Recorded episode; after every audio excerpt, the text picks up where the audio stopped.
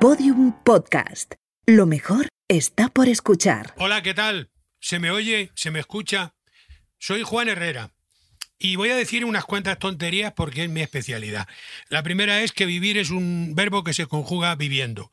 Y escuchar es otro verbo transitivo que se escucha, eh, se escucha hablando. Porque si no habla no puedes escuchar. O sea, estás solo. ¿Cómo llegas a ti mismo? Hablando. O sea que te tienes que escuchar para luego después ver si has dicho algo inteligente o estúpido. Estoy acompañado de dos evangelistas extraordinarios. Arturo González Campos, que tiene en el apellido la parte mejor de su cuerpo, y Dani Rovira, que bueno, vosotros sabéis de él porque es un gran deportista que ha enseñado los abdominales y eso lo ha hecho muy poca gente de mi familia. Dicho esto, podemos empezar cuando queráis. Dentro sintonía.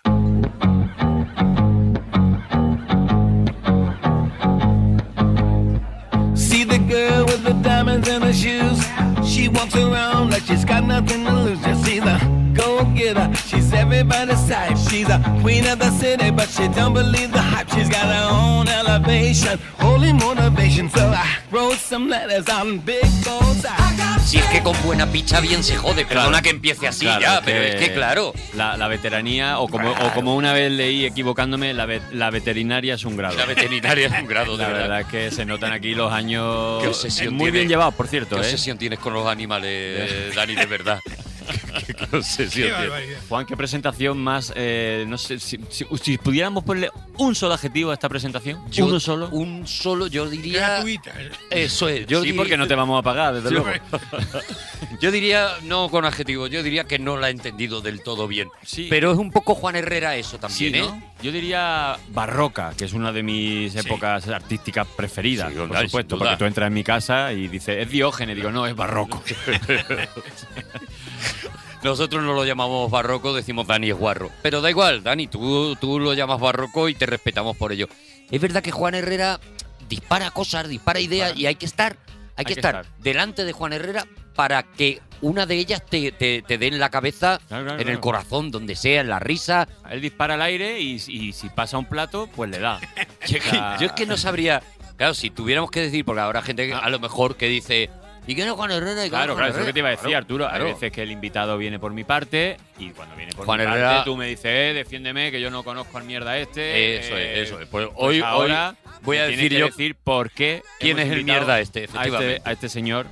Pues eh, Juan Herrera es eh, eh, una de las personas, lo, lo voy a decir una, así. una de las personas. Lo voy a decir así de claro, así nada más empezar. Me da igual porque estas cosas se guardan para el final, pero no, me da igual. Es una de las personas que más me ha influido en mi vida. Si yo estoy haciendo humor y delante de un micrófono y a alguien le gusta algo de lo que yo haya sido capaz de hacer alguna vez, Toma. una parte muy importante de la culpa la tiene un señor con un bigote muy gordo, que tiene un, que tiene un bigote que, que- Bigote que es prácticamente Canónico, ¿eh? es prácticamente un mariachi y, y que, y que dice un montón de cosas, como he dicho antes, a lo largo de- del día, que si tienes la suerte de que te pille cerca de él, pues eso va calando en tu cerebro y te va llevando a un sitio en el que de repente pues estás haciendo cosas. O sea, eh, por fin, y perdóname Juan, pero al final yo creo que puede que seas, desde que estamos con este podcast, puede que seas el más veterano. Sí. Pues, eh, porque es verdad que lo llevamos buscando, es decir, queremos traer a alguien que sea mayor que Arturo y no te creas que no ha sido fácil. ¿eh? No ha sido Bueno, fácil. estaba Noé. Está Noé, está, está Matusalén Bueno, Eso es. y el, Somos que, cuatro. y el que escuchó el Big Bang. Eso es. Claro. Y Juan que me gana por Juan Herrera que me gana por unos añitos. Por, Por un año. por claro, unos porque yo escuchar, me, me está dando una ternura, Arturo. Escucharte decir que este hombre te ha influenciado Eh, de verdad. es como, claro, como si hubiéramos. A ver, aquí- según quien esté escuchando este programa, estará pensando para lo bueno y para lo malo también, malo. claro. ¿Le doy las gracias a Juan o me cago en su muerte? Pero vamos a ver, si yo tuviera un Yoda, eh, ese Yoda sería Juan Herrera. si yo tuviera un Yoda. Si yo tuviera un Yoda, ¿cuántas cosas barrería? Y, y ese Yoda sería Juan Herrera. O sea, Juan, sí, ¿cuándo, cuándo, cuándo supiste tú de la asistencia de Arturo? Bueno, pues fue. desgraciadamente. una- fue, digamos que yo conocí su voz antes de conocerle físicamente. Qué bonito. A oscuras, Yo- ¿os conociste a oscuras? No, Mm. por la radio. Ah, por la radio. éramos los Fue una dos- noche muy tonta. Éramos los dos animales de radio, pero trabajamos en, en emisoras diferentes y Sí. en horarios distintos. Entonces yo la voz de él lo- la conocía hasta que un día casualmente eh, nos convocó Pablo Motos, uno de los apóstoles de- del oráculo, Sí. y entonces para hacer un, un boceto de programa que luego terminaría, terminaría el Club de la Comedia.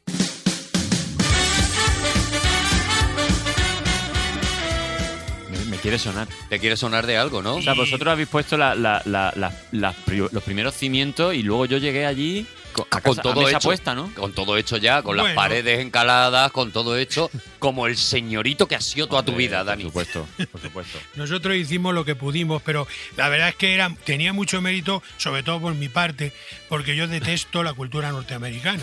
¿Ah, sí? Y claro, y yo por supuesto no había visto un stand-up comedy en mi vida, ni sabía lo que era, ni me interesaba. ¿Tú eras de los que decían estar de pie haciendo comedia? No, yo decía contar chistes, hacer el gilipollas. Esto era el, el- el léxico en el que yo me movía.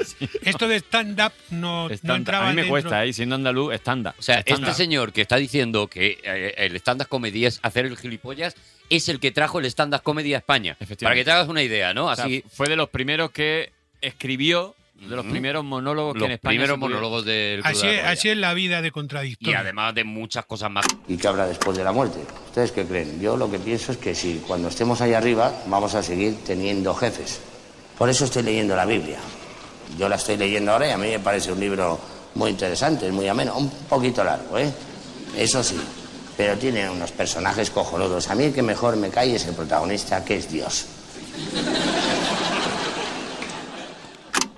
Antes de meternos con el año y con todo, con todo esto, Vale, ¿tiene yo quiero cosa? preguntarle una cosa a Juan Herrera. Vamos a ver. Y estarás harto de que la gente te pregunte. No importa. ¿Quién cojones es el chino Cudeiro? ¡Toma ya!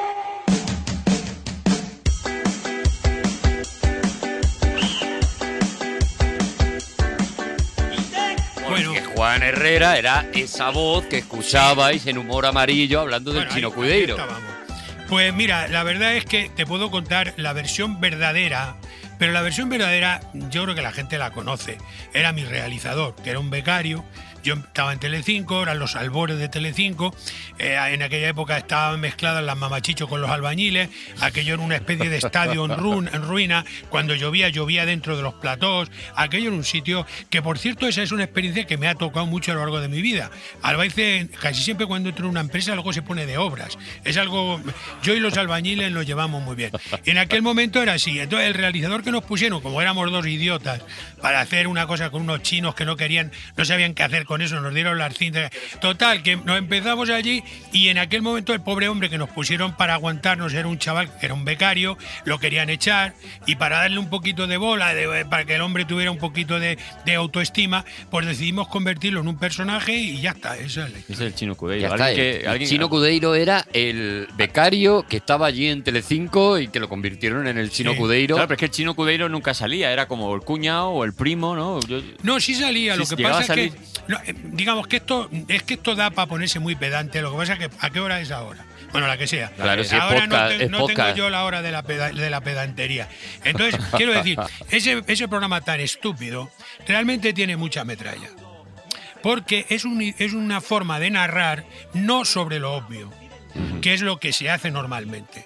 Entonces nosotros, como lo obvio era muy gracioso, y eso era insuperable, pues in- decidimos inventarnos un relato paralelo, con una historia que no tenía absolutamente nada que ver, solo algunas, como en el jazz, algunas pequeñas conexiones con las imágenes. Claro. Pero nosotros llevamos un relato paralelo, porque, y, y eso demostró que el audio en el audiovisual es muchísimo más importante de lo que la gente que hace a una hora televisión cree. Hombre, yo crecí viendo humor amarillo y tengo que decir que creo que ha sido insuperable a día de hoy. Es, está en el imaginario colectivo de es que todos los que sigue en tienen la cabeza de la gente, 30 claro. años. Es que sigue en la cabeza. Es un, es un efecto que, insisto, tiene para la gente que trabaja en, el- en la radio.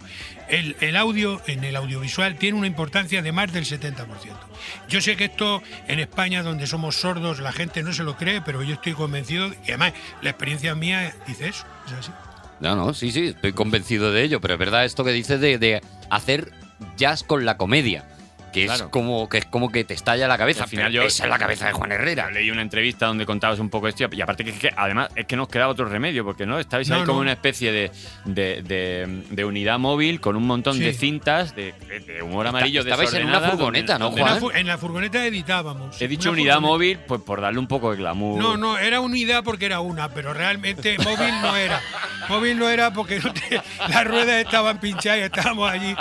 Era bastante. Pero es que, mira, el patetismo es el humor español por excelencia. Hombre, y orgullo de ello. Hombre, claro. Claro, es así. claro, claro. Claro que sí, claro que Qué sí. maravilla. Pues ya está, yo me he quedado ya un poco Vale. más tranquilo. Ya podemos avanzar. Ubicados ya en quién es Juan Herrera y no hemos contado ni la mitad. Bueno, Bueno. hemos hablado de que también es uno de los tíos que se inventan los hormigueros. Pues da igual, da igual, porque no vamos a estar todo el rato hablando de eso. No sé. Juan Herrera nos ha propuesto un año y claro, no Nos puede ser un año normal. Nos ha volado la cabeza, claro. Ha dicho, os voy a, os voy a poner un año que da igual que haya internet. Eso. Da igual, porque no vais a encontrar nada de ese año. El año que nos hemos metido, Mm. Dani y yo, que nos preparamos los programas como Sí, saben los oyentes de mi año favorito. Pues somos, ya estamos a la altura de la escóbula. la Entramos en del descampado. Wikipedia, ponemos año, no sé qué, y lo que aparezca ahí es lo que, es lo que hemos preparado. Ah, Pusimos año 1435, allí no había nada, eso era un erial. Yo lo único que he sacado No es que es el siglo nada. XV. Eso Bien, bien, bien, ya es algo. Ya es algo. El siglo XV es algo. Sí, sí, sí. Pues es, esto, mira, es Juan, ¿por qué nos has hecho esto? Eso Pues es. muy fácil, porque mira, vamos a ver, ¿cuántos linces, tú que eres aficionado a los animales, cuántos linces ibéricos habrá en España? Ahora hay más, Por la- ahora hay por- muchos más. Por eso digo, pues, habrá a lo mejor 100. Pues igual 100. Yo creo sí. que más, Yo debe creo que un poquito más. 300 más. Estamos de buena nueva. Vale, bueno, pues gracias a Dios ya estamos en 300. Que no será tan lince, ¿eh? No, Cuando, cuando le matan Cuando los coches. cuando no fácil. sabe cruzar una carretera. la sí. sí. Pero la verdad es que, por ejemplo, sabemos el número de linces casi con el nombre de cada lince, Sí. pero no sabemos el número de gitanos que hay en España. Ahí va. Claro. No lo, no lo sabe nadie. O sea, oficialmente, mm, el gobierno, insisto, fuentes oficiales, hablan de dos millones y algo, pero y algo. Quiere decir que no se sabe No lo, he muy- visto, no lo he visto venir, ¿eh, Juan? La- o sea, No, la- ya. yo, ¿eh? Me, claro. ha pegado un, me ha pegado un giro. de Claro, repente. Has es pasado que- de los linces a los gitanos, pero No, estaba tan porque- relajado con los linces. Porque es que para mí tiene mucho que ver con la, el sentido, mm, digamos, que yo le doy a mi vida, ¿no? Porque este es el año de mi vida. Y yo elijo este año porque, eh, digamos que todo árbol tiene que tener raíz y copa. Y, la, y lo que sería el tronco eh, no es ni más ni menos que una vía de comunicación. Ajá. Un pueblo que no tiene raíces es un pueblo de mierda. Es un pueblo que no sirve ni para que se posen los pájaros porque se va a secar. es la, la- la palmera esta artificial que han hecho en Dubai, Efectivamente. Las Vegas. Entonces yo durante toda mi vida me he preocupado de averiguar si yo tengo raíces y esas raíces de qué son y qué pinto yo en este mundo. O sea, qué, qué individuo soy yo y para qué estoy aquí. Entonces, mirando, mirando, pues me di cuenta de que hay un vacío enorme en una época que yo creo que es crucial para la cultura española, que es precisamente cuando se encuentran el pueblo gitano, el pueblo judío, el pueblo de los moriscos, que son los árabes que quedaron en España cristianizados, y los negros, que estaban de esclavos en España. No nos olvidemos. Porque en España no se puede decir, pero nosotros hemos vivido de la esclavitud gran parte del tiempo. Y que, por ejemplo, una de las cofradías más señeras de Sevilla es la cofradía de los negritos. Porque en Sevilla había muchos negritos que no eran negritos, eran negros Los negros. y estaban siendo esclavos. Entonces, el año 1435 lo elijo porque fue la primera vez que se vio a los gitanos en Santiago de Compostela. El primer gitano que vino a No España... serían peregrinos. Bueno, pero es que eso ahí es donde entra la historia. Esta es una. Aquí se juntan dos fake news que son para mí las primeras que yo conozco. La primera es que alguien se inventó, concretamente un obispo, que el apóstol Santiago, en un sepulcro de piedra, había venido navegando solo desde Asia Menor hasta encallar en las costas de Galicia. Vale. Que como trola, vamos, esa no la inventa ni Donald Trump. ¿eh? ¿Te, te parece que no, que no fue así por lo que sea, no? Él Hombre, es solo en un este de piedra. Primero, Santiago el Menor no, flotando. No, no se le ha perdido nada en Galicia. No sabría ni que existía. porque Segundo, dónde. Pues Santiago, ¿qué, qué estaría? Por, por, por Jordania. Por- no, en, las- en lo que sería la zona de. ¿Dónde fueron los evangelios? La zona de Asia. Jerusalén. El, el Cáucaso. Él estaba por zona. allí, dijo de repente, pues me tomaba un pulpito y cogió Claro, y, claro. Se, y se acercó, ¿no? Pues Allí Evidentemente. Me han hablado de Melide. Eh, Por ejemplo, hubiera sido más posible que Santiago hubiera venido aquí porque a Madrid, porque está el Bernabéu. Entonces, Santiago Bernabéu, coño, ahí, ahí tengo A ver si yo tengo un sitio. Y me, y me hace. y me pone en un estadio, claro. Pero irte a Galicia no tiene mucho sentido. Porque, Entonces, esa- perdóname, Juan, Santiago de Compostela, la ciudad, antes de ¿cómo- eso quiero decir, Nada, le han era puesto un el nombre. o Era un sitio de cabras. Bueno, le han puesto su nombre. Era bien, ¿no? compost. Claro, Nada más que era compost. Un sitio de cabras. Pero le pusieron eso porque ya había que. La, la trola había que hincharla, porque luego ya viene. Cuando se mete una trola, luego siempre viene el turismo. Dice un amigo mío que detrás de un patriota siempre hay un comerciante.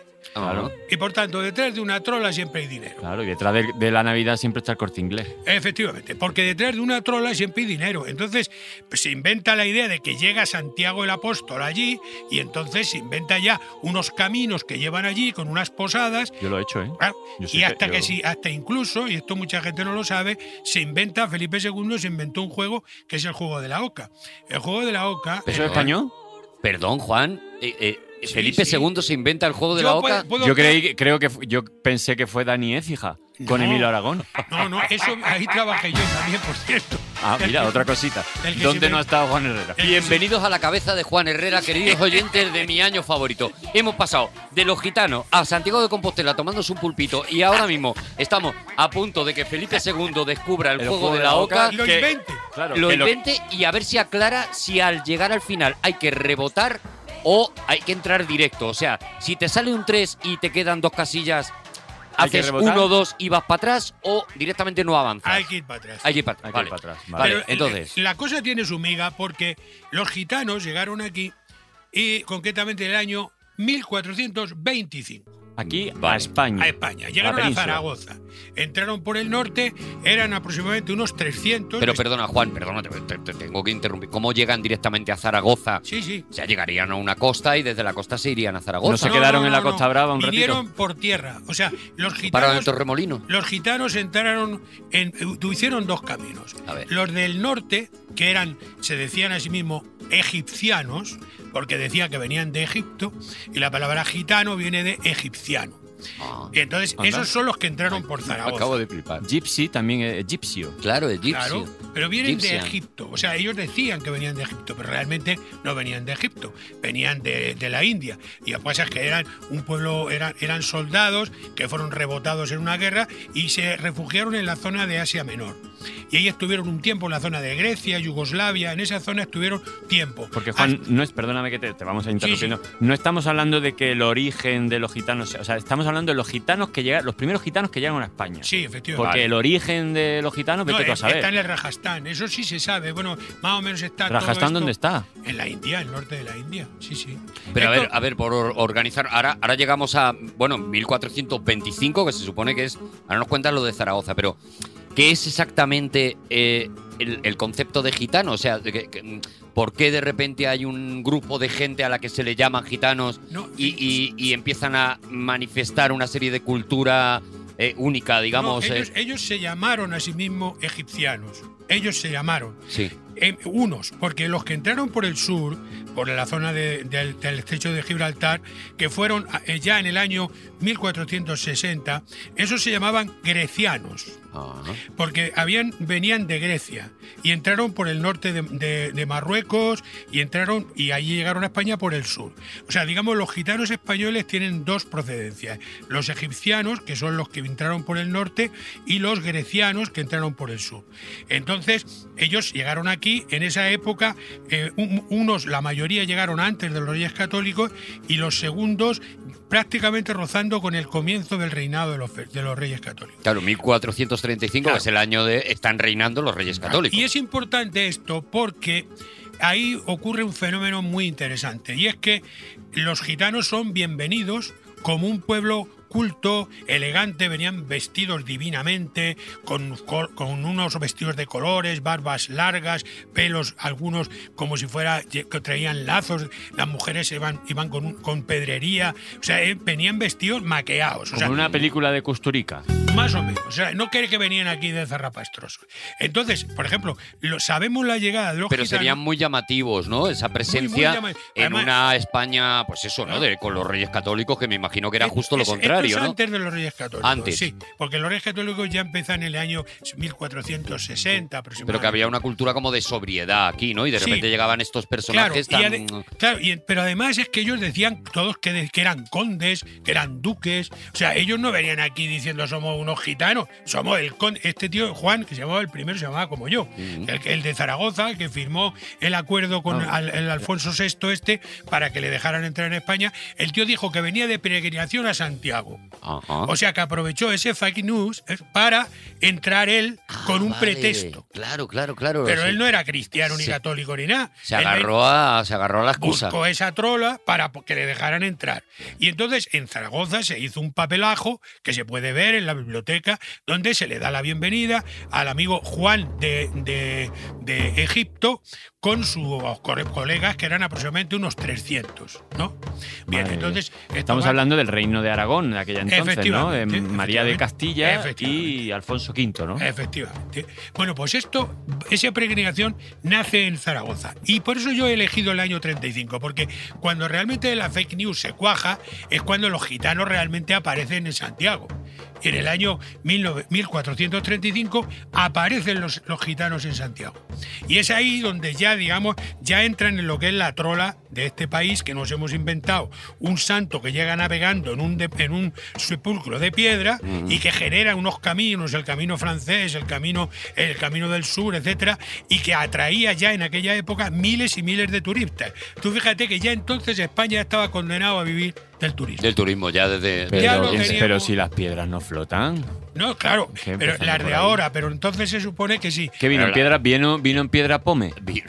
Podría ser A ver, la piedra santa sí flota. La piedra Eh, santa sí. claro, hombre. si, La trae, si dentro un cadáver Claro. como debe ser, pues, Claro, con todos sus, claro, con todos sus humores. Entonces, claro, ahí es donde entran los gitanos aquí. Y esta parte, a los saltimbanquis, a la gente que nos dedicamos a esta profesión, pues lógicamente yo tengo una veneración por los gitanos porque los admiro profundamente. Llevo con ellos conviviendo un montón de años, menos de lo que me gustaría a mí.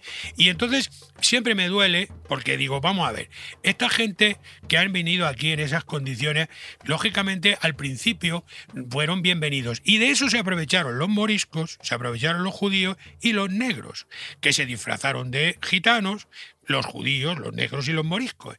Y de esa mezcolanza nace el flamenco. ¿En serio? ¿El flamenco no venía, no venía de las músicas árabes? No, no. Los gitanos no traían el flamenco. Los gitanos hacían cantos melismáticos, pero exactamente igual que los, la gente, por ejemplo, los, los tuaregs. gente- Melismático. A mí me tienes que. a mí- yo tengo que ir, que ir parando en Explícale, las cosas. Juan, anda, lo que decir Eh, melismático. Anda, que, hay que, que hay que eh, parar todo el rato por Arturo. Lo llamo explicaciones antes de la embolia. Entonces, eh, explícame por favor melismático, Juan. Pues, Tarzán. Tarzán. Tarzán. Ah, ah, ah, ah. Eso Uy, es lo un borda. Juan. Eso es un melisma. Vale. Ah, si eso lo aplicamos a.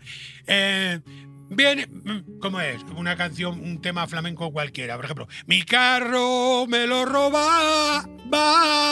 Los quejillos. Ah, Varon. ese, es ese un tal es el melisma. Sí. Vale. una saeta, ¿no? Eso lleva. Ay. Claro, eso llevado al paroxismo. es Tarzán era gitano, es lo que yo estoy entendiendo por hasta ahora. supuesto. Vale, vale, Por vale. Y, vale. eh, fíjate si era gitano que llevando un cuchillo pegado al cuerpo no se le calentaba con el calor de la selva. Porque que yo sepa, Tarzán no Y lleva que- quemaduras nunca. Y que fuera blanco también a Claro. mí me ha dado que sospechar, ¿eh? Bueno, eso puede ser porque hay una La selva, mutación. una mutación. Claro. A lo mejor era. Y ¿Podemos decir que Tarzán era, el primer- era un negro albino? ¿Puede ser? Yo pienso que ahí andaba, porque de hecho el gorila blanco de Barcelona era Tarzán, pero sin depilar. Era, sin depilar, era claro. Tarzán, pero con, con- que no se había pasado el cuchillo caliente todavía. Claro, sí es que al final nos está encajando todo, la verdad.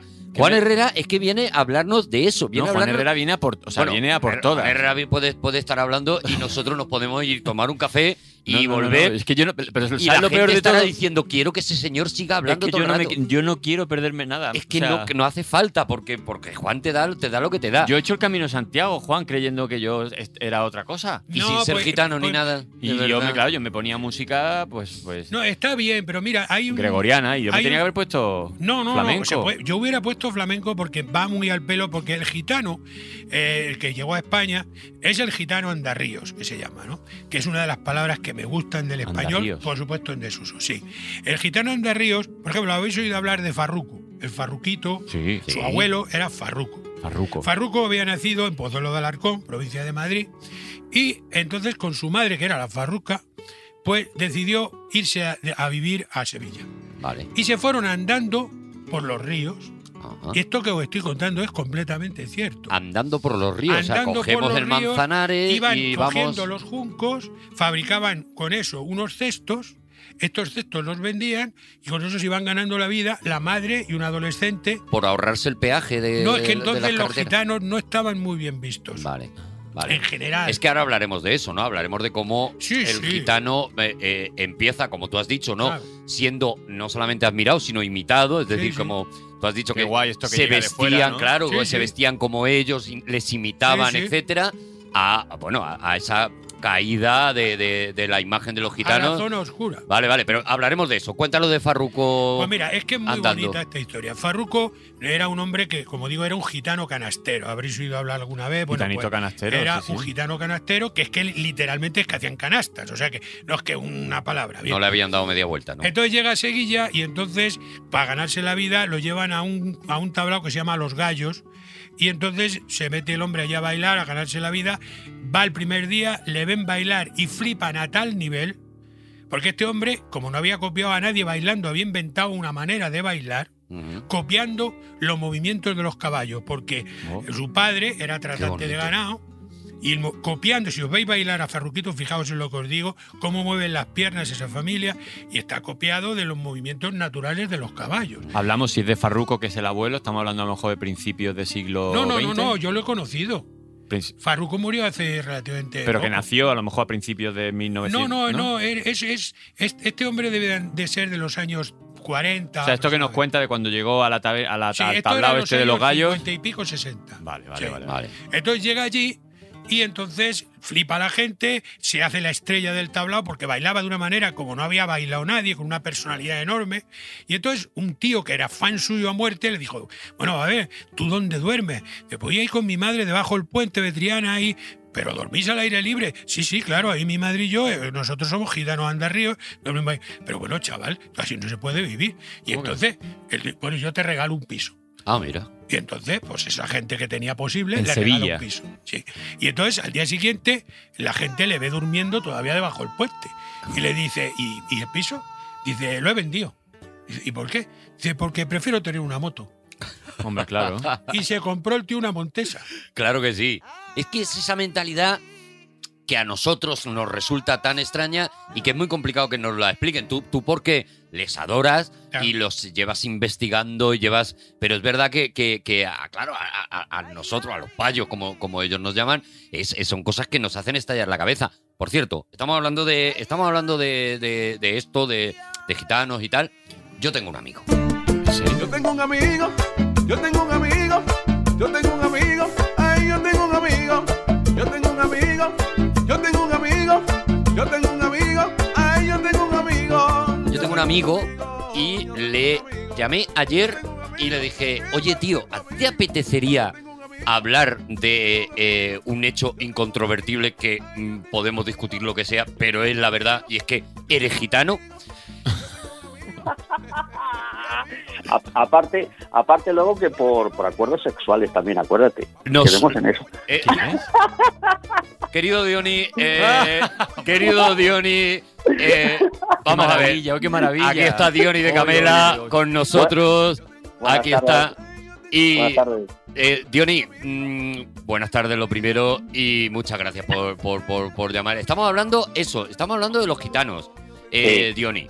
Juan, Juan Herrera, que es la persona que está hoy con nosotros en el Mi Año Favorito. Buenas tardes, Juan. Buenas tardes, Dani. Hola, Diony, buenas tardes. Estamos hablando de, de eso, estamos hablando de los gitanos. Juan Herrera es un adorador de, de- de todo el universo gitano y he dicho, a mí me parece, la verdad, que Diony es gitano.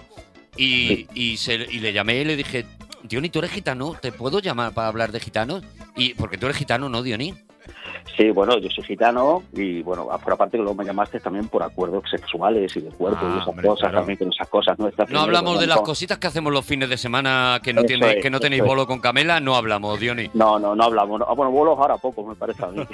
Pobrecico. pero bueno, pero sí, yo, yo, yo soy gitano, ¿no? Yo, yo yo, mi cultura, mi familia, somos somos gitanos prácticamente. Aunque te tengo que decir que mi, bisabue- mi, mi, mi abuelo y mi bisabuelo no eran payos, ¿eh? Eran payos. Luego yo tengo parte gitana por parte de mi abuela y luego por mis padres, claro. O sea, eh, tu abuelo y, y tú además, eh, eh, eh, o sea, vienes de parte paya y de parte gitana, ¿no? Entonces, Sí, prá- prácticamente. Bueno, mis padres son, sí son gitanos, pero luego por, por la parte de mi abuelo, eh, mm, por parte de mi madre, luego no, mi abuelo era payo, ¿no? Mestizos, no suele decir, y eso también. Bueno, también Lola Flores y, y muchísima gente que la Sí. gente piensa en España que son gitanos, que realmente son casi gitanos, o sea, no son completamente gitanos. Pero vamos, de todas formas, gitanos, gitanos puros, por lo que estábamos hablando antes, en España hay muy pocos, porque, por ejemplo, yo que tengo mi segunda patria, que es Jerez de la Frontera, pues Mm. claro, allí los gitanos son rubios, de ojos azules, ojos verdes, de Como qué yo, gitanos más como raros. claro, claro. Dioní, te estás flipando, Dioní, perdona que te diga. Bueno, Diony es rubio, lo que pasa es que lo lleva en secreto. Claro. Y- Claro. Y, y los ojos azules también los, los llevan en secreto. Vamos a ver. Sí, pero, pero es verdad, pero es verdad eso que dice Juan, porque de Jerez, por la parte de Cádiz, yo creo, prácticamente, es cierto de que ahí se ve los gitanos son muy rubios, muy ojos, muy ojos claros. O fue que Camarón en su día hizo esa moda, creo. No, no, moda. no, no. Ojo. Camarón es uno de ellos. Claro. Camarón, por eso digo que si en ese momento, pues oye, como rubio, era. Pero bueno, Camarón no tenía los ojos, los ojos verdes ni, ni claros, pero bueno, pero sí era rubio, rubio. Sí, le decían que al ser, sí. al ser rubio decían, pero tú cómo vas a gitano siendo rubio. Mira, yo tengo una yo, yo tengo una, bueno, una anécdota que en la clínica donde yo me estuve tratando, pues había un chavalito gitano que, que pasó por un proceso de cáncer, le dieron quimio, se le cayó el pelo y cuando le volvió a crecer el pelo le creció rubio. Y estaba la familia alterada, pero ¿cómo va a, ver- cómo va, cómo va a ser niño rubio si somos gitanos? Bueno, y eso Nos van a fue, echar- eso fue Bueno, vamos. Nos van a echar ver. de la gitanez.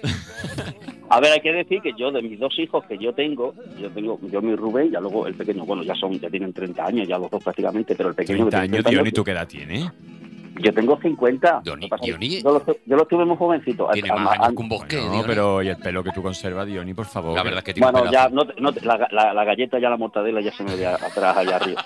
Ya, por eso me hago la coletilla arriba porque ya se me ve y ya hay que disimularla. Pero perdóname, Diony, que yo te he visto en los conciertos de Camela levantar la pierna, que eres de verdad Mm. la envidia de Bisbal, que Bisbal te mira, Bisbal te mira Eres, y se toma un antioxidante. Porque Daniel, Daniel Laruso. A ver, mis esfuercitos de ejercicio me cuestan todos los días, ¿eh? que yo para 50 años, bueno, tú me conoces muy bien, Arturo, y me saboreas muy bien, tú La ya lo sabes. que sí, que, que te la Entonces yo para cin- 50 añitos que tengo, no estoy nada. Además, mira, de hecho ahora estaba esperando a, a que me llamara ahí para que ahora me veía hacer mi ejercicio, me veía ir a andar y esas cosas. Pero a lo que te iba a decir, que yo de mis dos niños, el pequeño, Christopher, rubio con los ojos claros. Madre mía. Escúchame una cosa, que porque mi mujer me enseñó fotos de cuando ella era pequeña y era rubia y se le fue cambiando Claro. el pelo.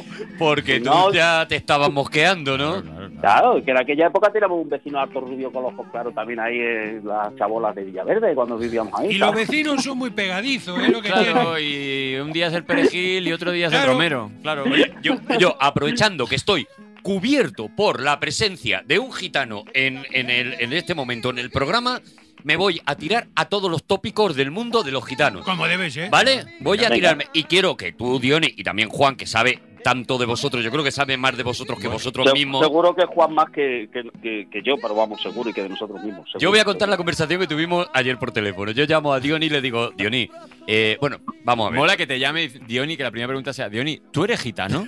¿No? Claro. Así, de primera. Lo primero que le dije, buenas tardes. Diony, una cosa que tú y yo nos conocemos hace un montón de años. Tú no serás gitano, ¿no? Pero Como- hubo, a- hubo algo mejor. Eh, eh, yo le había llamado como a las diez y media, a las 11 de la mañana y tal, y Sí. pues no me lo cogió, me devolvió la llamada a las 2 de la No. tarde. ¿Vale? Sí. Y, y- Sí. y cuando ya nos ponemos a hablar, pues decimos, mira, vamos a hablar de los gitanos y tal, no sé qué. Y Diony me dice, pues sí, está muy bien, tío, porque hay que tirar los tópicos de los gitanos, que si no sé qué, que si no sé cuánto, que Sí, si sí, somos sí. vagos, que si tal. Dice, mira, son las 2 de la tarde, me acabo de despertar, me tomo un par de cafés y ahora te llamo y te digo, digo pero Diony, tío. Hombre, y, Así y- no rompemos pero, los pero no, pero esto no es por gitano, esto es por ser artista, ¿eh? No, eh, eh, es por eh, bohemio, eh, eso fue lo que le eh, dije. Eh, Digo, ¿es por bohemio o es por gitano? A ver, a ver, que yo, que yo he tenido mis mañanitas también de cuando antes de ser artista, de que yo me Ese levantaba. mundo Ah, mercadillo. Claro, me levantaba a las 5 de las 6 de la mañana, Claro. a los mercadillos, en ese pleno invierno que te morías de frío, solo poner los, hierros del puesto que estaban helados y te morías de frío. Ya. Claro. Y luego después, pues oye, en la época de verano, que por la mañanita se agradecía, pero luego a partir de las doce y media a la una, esos casi treinta y tantos, cuarenta grados Y de calor. luego el mercadillo se cerraba a las 3, las 4 de la tarde cuando tú estabas en tu casa durmiendo la siesta, aquí el personal quitando hierro y montando furgonas. O sea, Vale, claro. Diony, ¿los gitanos sois vagos? Déjame ver, de rollos. No que, no que seamos vagos, somos perezosos. A ver, lo único que muchas veces nosotros cogemos y las cosas, bueno, bueno, yo qué sé, con, con la misma de que, bueno, lo que, lo que tengamos que hacer hoy lo dejamos para mañana. Lo que pasa es que lo de mañana lo dejamos también para el día siguiente, pasa ¿sabes lo que nada, te quiero decir? Claro, ya está. Y estás ayudando a quitar los tópicos, Diony. Claro. No, pero es pere- eso es pereza, eso no es ser vago. No, eso es ser amante del tiempo libre. Me pasa a mí lo mismo, Diony. Bueno, la pereza y el tiempo libre es lo mismo, más Es lo menos, mismo. O sea, entonces yo, yo creo que ese, ese ese tópico realmente de que, de que el gitano en ese sentido luego después, pues, a ver, realmente pues sí, sí puede ser, pero yo creo que es porque ese conformismo que tenemos nosotros mismos muchas veces por las cosas, ¿no? Nosotros muchas veces yo creo que porque simplemente con el hecho de tener en casa un, pues, un cacho queso, un cacho chorizo y un cacho de vino y tenemos para comer hoy, bueno, pues ya mañana Dios dirá, ¿sabes lo que te quiero decir? ¿Tenéis el creo- límite de la felicidad? ¿Lo tenéis un poquito más al alcance, más cercano que los payos, que estamos todo el rato como corriendo detrás de un palo y una zanahoria y todo el rato queremos un poquito más, un poquito más? Y a lo mejor vosotros sí que sabéis parar y decir, "Pss, yo, yo ya con esto ya estaría. Yo pienso que sí. A ver, nos- yo ahora mismo, mira, yo te, te miro desde dos puntos de vista, por ejemplo, ¿no? Yo ahora mismo, por ejemplo, en lo que es prácticamente mi familia, mis hermanas, mis tíos y esto y lo otro, pues son prácticamente de los que dicen, mira, mientras que tengamos para el pan y para el aceite Claro. y para comer hoy, pues comemos y ya está, y ya mañana Dios dirá, porque luego somos de los que nos juntamos todos en una misma casa y comemos todo de lo mismo. Claro. Y, y, lo- y lo- y- y luego después, otro punto de vista que yo he tenido, bueno, porque yo veo y que he sentido y que lo estoy viendo, o luego después como el del payo, como tú decías antes, ¿no? Que a lo mejor es más conservador y mira el día de mañana, por los ahorros, por esto, por lo otro, por todas estas cosas, ¿no? Entonces yo creo que, no sé si te final, pero yo creo que en ese sentido, yo creo que los gitanos son más de vivir a- al- al día y que sea lo que Dios quiera mañana, ¿no? Y luego yo creo, yo creo que hay un refrán que viene, que, que viene muy bien para definir a, a tu gente, que es que el que canta su mal espanta, ¿no? El pueblo Sí, gitano yo- ha sido un pueblo que, que está arraigado a la música inevitablemente. mira, yo hice una de las muchas locuras que he hecho en mi vida, es ser guionista de una película que se llama Agujetas Cantados. ¡Aire! ¡Vamos ya, maestro! ¡Ocho pelos ahí! ¡Parece usted pintó! Eh, lo hice con Manuel Agujetas, con Dominica Mm. Bell, que fue la directora, y hice el guion. Entonces, en esa película, Agujetas, que era un gitano puro, puro, fragüero, un gitano duro, eh, él me dijo, mira, gitano quiere decir libre. Entonces, el gitano tiene una frase que es una ley que dice, en mi hambre mando yo. Por Qué tanto, un gitano no está dispuesto a hacer cualquier cosa por dinero. Porque en su, en su hambre manda él. So- tienen un concepto de la vida muy diferente al payo. De hecho, estamos cometiendo un error grave, porque en España no existe, cuando se habla de gitanos, en realidad los gitanos no son un único pueblo. O sea, la gente, por ejemplo, los gitanos del norte de, de España, de Galicia, de León, de la zona de Asturias, en la zona de, de Huesca, etcétera, no tienen absolutamente nada que ver con los gitanos de Madrid. Y no digamos, incluso dentro de Madrid, los gitanos de Caño Roto no tienen nada que ver con los gitanos del Rastro o con los gitanos de Vallecas. Porque unos vienen de Extremadura, otros vienen de Valladolid, son, funcionan con unas leyes gitanas distintas. Y no digamos nada en Jerez de la Frontera, donde gracias a los Domecq, pues los gitanos están todos absolutamente integrados. Yo tengo muchos amigos que son licenciados, eh, son abogados, hombres y mujeres. O sea, en Jerez, por ejemplo, el tema de la virginidad desapareció aproximadamente en los años 40, ni siquiera en los 50. O sea, en Jerez no se ha seguido la ley gitana de la virginidad nunca. El pañuelo y todas Claro, estas eso cosas. no- Eh, ¿Eso sigue en marcha, Diony? Yo, yo, a ver, eso sigue en marcha todavía. Yo algo, bueno, yo todavía te hablo desde, desde mi punto de vista y como yo lo siento. Nosotros en mi familia, nosotros no hemos sido eso, lo respetamos, porque Claro. lo respetamos muchísimo. Pero bueno, yo soy también Juan de los que también, pues oye, se nos ha abierto más la mente, somos más abiertos, Claro, claro. eh, tenemos, pues oye, creemos eh, con la sociedad, pues, tender Como más lazos. Y entonces, bueno, en ese sentido con mi familia yo no tengo... De hecho, yo, por ejemplo, te puedo decir, siempre se ha sabido que los gitanos se casan solo con gitanas, o una Sí, gitana sí. que se divorciara luego se fuera con otro estaba mal visto, o que un gitano se fuera con una paya estaba mal, un- una gitana con un payo, bueno, yo te puedo decir que mi mujer es paya, luego, mis hermanas, fíjate, mi hermana mayor Sandra se, se ha divorciado dos veces y las dos veces de, de payo y ahora está viviendo con otro, ¿no? O sea que en ese sentido no hemos sido de pañuelos. Lo hemos respetado porque tenemos familiares, primos y eso, que todavía pues quieren seguir manteniendo esa cultura, son ese ese, ese gitano arraigado todavía, que quieren mantenerlo por aquello de la honra de la familia, de lo que sea.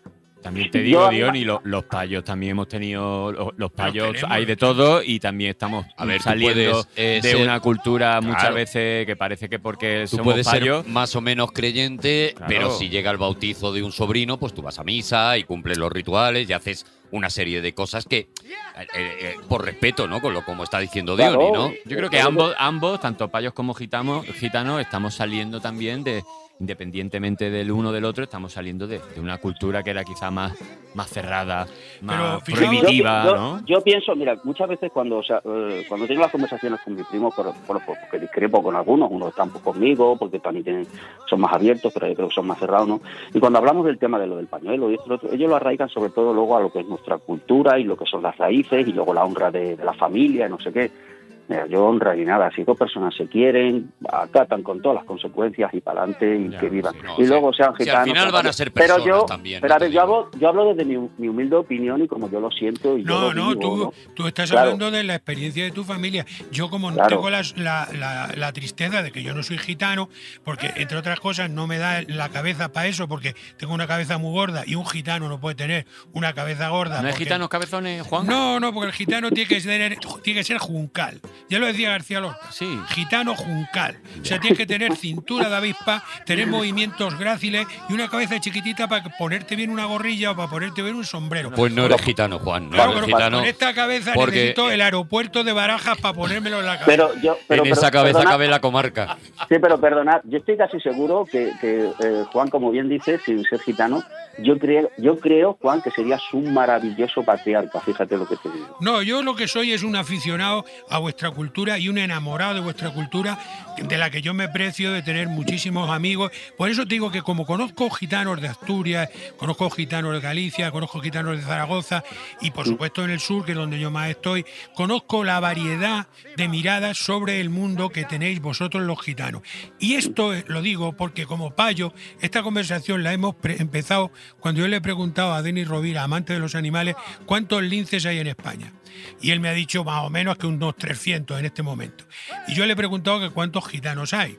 Y es que no lo sabe nadie, es decir, ni siquiera el Estado español. Con esto lo que quiero decir es que estando juntos, viviendo en el mismo país, bajo el mismo cielo maravilloso, no nos conocemos en absoluto. Y seguimos utilizando unos tópicos que no tienen ningún tipo de realidad, porque los gitanos, insisto, son muy diferentes unos de otros. Claro, es como Yo cuando yo- vemos a los chinos y decimos todos los chinos son Eh, iguales, ¿no? Es- También te digo, eh, no hay un censo en este país, nadie sabe exactamente Yo creo- cuántos pelirrojos hay en España. Yo creo que eso también hay que empezar También a, hay que empezar a, a tenerlo controlado. a tenerlo en cuenta. Sobre sí, todo ¿verdad? Yo- yo creo que- poder.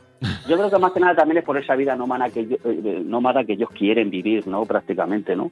Pues oye, pues muchas veces vemos todavía en poblados que hay por ahí de que se ve, oye, y, y- y te ve y te duele y oye, los aconsejas y los dices, no, pero ves a muchos niños todavía que ni están empadronados, ni tienen padrón, ni van al cole, ni estas cosas, pero es esa vida que yo siempre creo, lo que Juan decía antes, ¿no? Que el gitano quiere ser prácticamente Vosotros, libre. lo podéis creer o no, pero os digo que es verdad. Y eso choca Agujetas. contra una sociedad que lo que pretende Es tener a la gente- tenernos ordenados, Y organizados. viendo y- la televisión. Claro, está claro. estabulados. Mira, eh, eh, sí, sois todos sois todos súper guay con los gitanos, de verdad. Sois todos majísimos No, con los gitanos. Pero, pero- ¿por qué? Cuando va Pero, uno de vosotros a quitarse un uñero a, a urgencias, vais 12 ahí a la sala, A ver, a no, la sala no, de espera. No, pero escucha, no, Arturo, no, mira, escúchame una cosa. Tú sabes que yo, vamos, yo quiero a todo el mundo y todo el mundo me quiere a mí. Yo por donde voy, por todos los sitios a mí me quieren. Pero oye, pero razón. no es quita- difícil no quererte. No, tío. pero escucha, pero no, Con no hay, no hay de vez en cuando así que tengas alguna discre- discrepancia con algo de lo que sea o algo y que a lo mejor te llegue y te diga, "Oh, no, no, esto lo va a ganar. Ah, sí, pues mira, que sepas una cosa. Vosotros los, los payos aplicados y es 155, pero nosotros vamos 155 por ti, así que tú mismo. ¿Sabes? Diony, que ha, sido de, ha sido de los tengo un amigo más sorprendente Maravilla, y más grato que has tenido, Arturo. Eres, eres tan bonito, Diony. Esto, esto ya Es como un jefe. como un favor, un como un favor personal antes de decirte adiós. haznos Sí, pero un- a ver, déjame, déjame antes una preguntita simplemente a Juan. Que Sí, creo que te la hice ayer. Dispara, Diony. A ver, ¿de dónde procedemos realmente? Nosotros creemos que De la somos de la India. India, de Egipto. No, vale. no, de la India. ¿Y, de, y, y- y- y de árabes, por ejemplo? No, ¿Tampoco? no, no. Mira, le he explicado ¿no? antes, Vale. pero lo- te lo digo en un minuto. En lo- Sí. España los gitanos procedéis de dos zonas. Nosotros hemos sido de la India siempre. claro, Vinieron de la India, se asentaron en Asia Menor, ahí estuvieron bastante tiempo, unos se fueron al norte, Alemania, etcétera, y hubo dos líneas. En España entraron por Zaragoza, los primeros, que fueron en el año 1425, y Ujú. luego después por el sur, en los años 60 de 1400 también, siglo XV, entraron por Cádiz una gente que se decían grecianos, que eran gitanos que venían de Grecia, pero que de la de la misma línea que habían venido desde la India y se habían asentado en esa zona de donde están los Balcanes. O sea, que procedemos de la India. Sin duda ninguna, eso es así. La Bueno, verdad, con- eres mi, mi apache favorito, que Mira, es de eh. otra India, me lo he inventado. Pero como tiene el pelo así, digo, pues ya está, yo. Ya está, pero es que ¿Ves cómo no tengo ni idea de razas? Los ¿Ves cómo no apaches tengo son ni idea? indios de otro lado. Ya lo sé, ya lo sé, si me he liado, pero me sale, me India sale, es lo de Gandhi. me sale el cariño. ¿vale? Lo de Gandhi, lo de. Me puede el cariño por Dios. Por apoyarte, en, en Madrid hubo un cantador procedente de Extremadura, que, le- que la Sí. gente lo llamaban el tío Moro aquí en Madrid, pero ese hombre, su nombre artístico era el indio gitano, porque en, la- Sí. en las películas de Sí. Spaghetti Western de Almería, este tío hacía de indio siempre. Ah, Entonces, es que a Diony, a Diony le pones una, una plumita en un lado Y tres puntos en las mejillas. y, De hecho- y Diony- De hecho, me llaman, hay, hay algunos compañeros de, de- de comunicación y eso que me llaman indio, Irache, por ejemplo, de Andalucía, y eh, Chayo por ejemplo, me llama indio, ¿no? Y todas esas cosas. Es que tiene, tiene ese rollo, tiene ese rollito, tiene ese rollo. Bueno. Diony, que te queremos muchísimo, tío. Y yo a vosotros, que un placer, un honor estar aquí esta tarde con vosotros y que bueno, que a vuestra disposición cuando queráis. Y por cierto, Arturo, ¿Sí? ¿te has visto la película que te recomendé? Todavía no, Diony. Es que Diony. La de porno no, la de porno no, La- la, otra.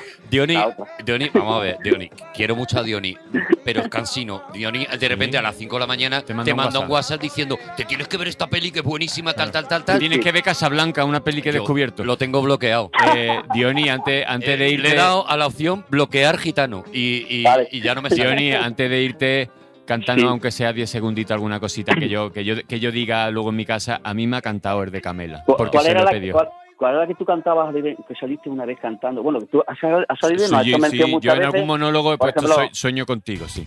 De, Sueño contigo que me has dado, sin tu cariño no me habría enamorado. Hemos Sueño tocado. contigo que me has dado. Y es que te quiero, Dani, tú me estás olvidando. Hostia, hemos tocado techo, Ahí hemos tocado techo.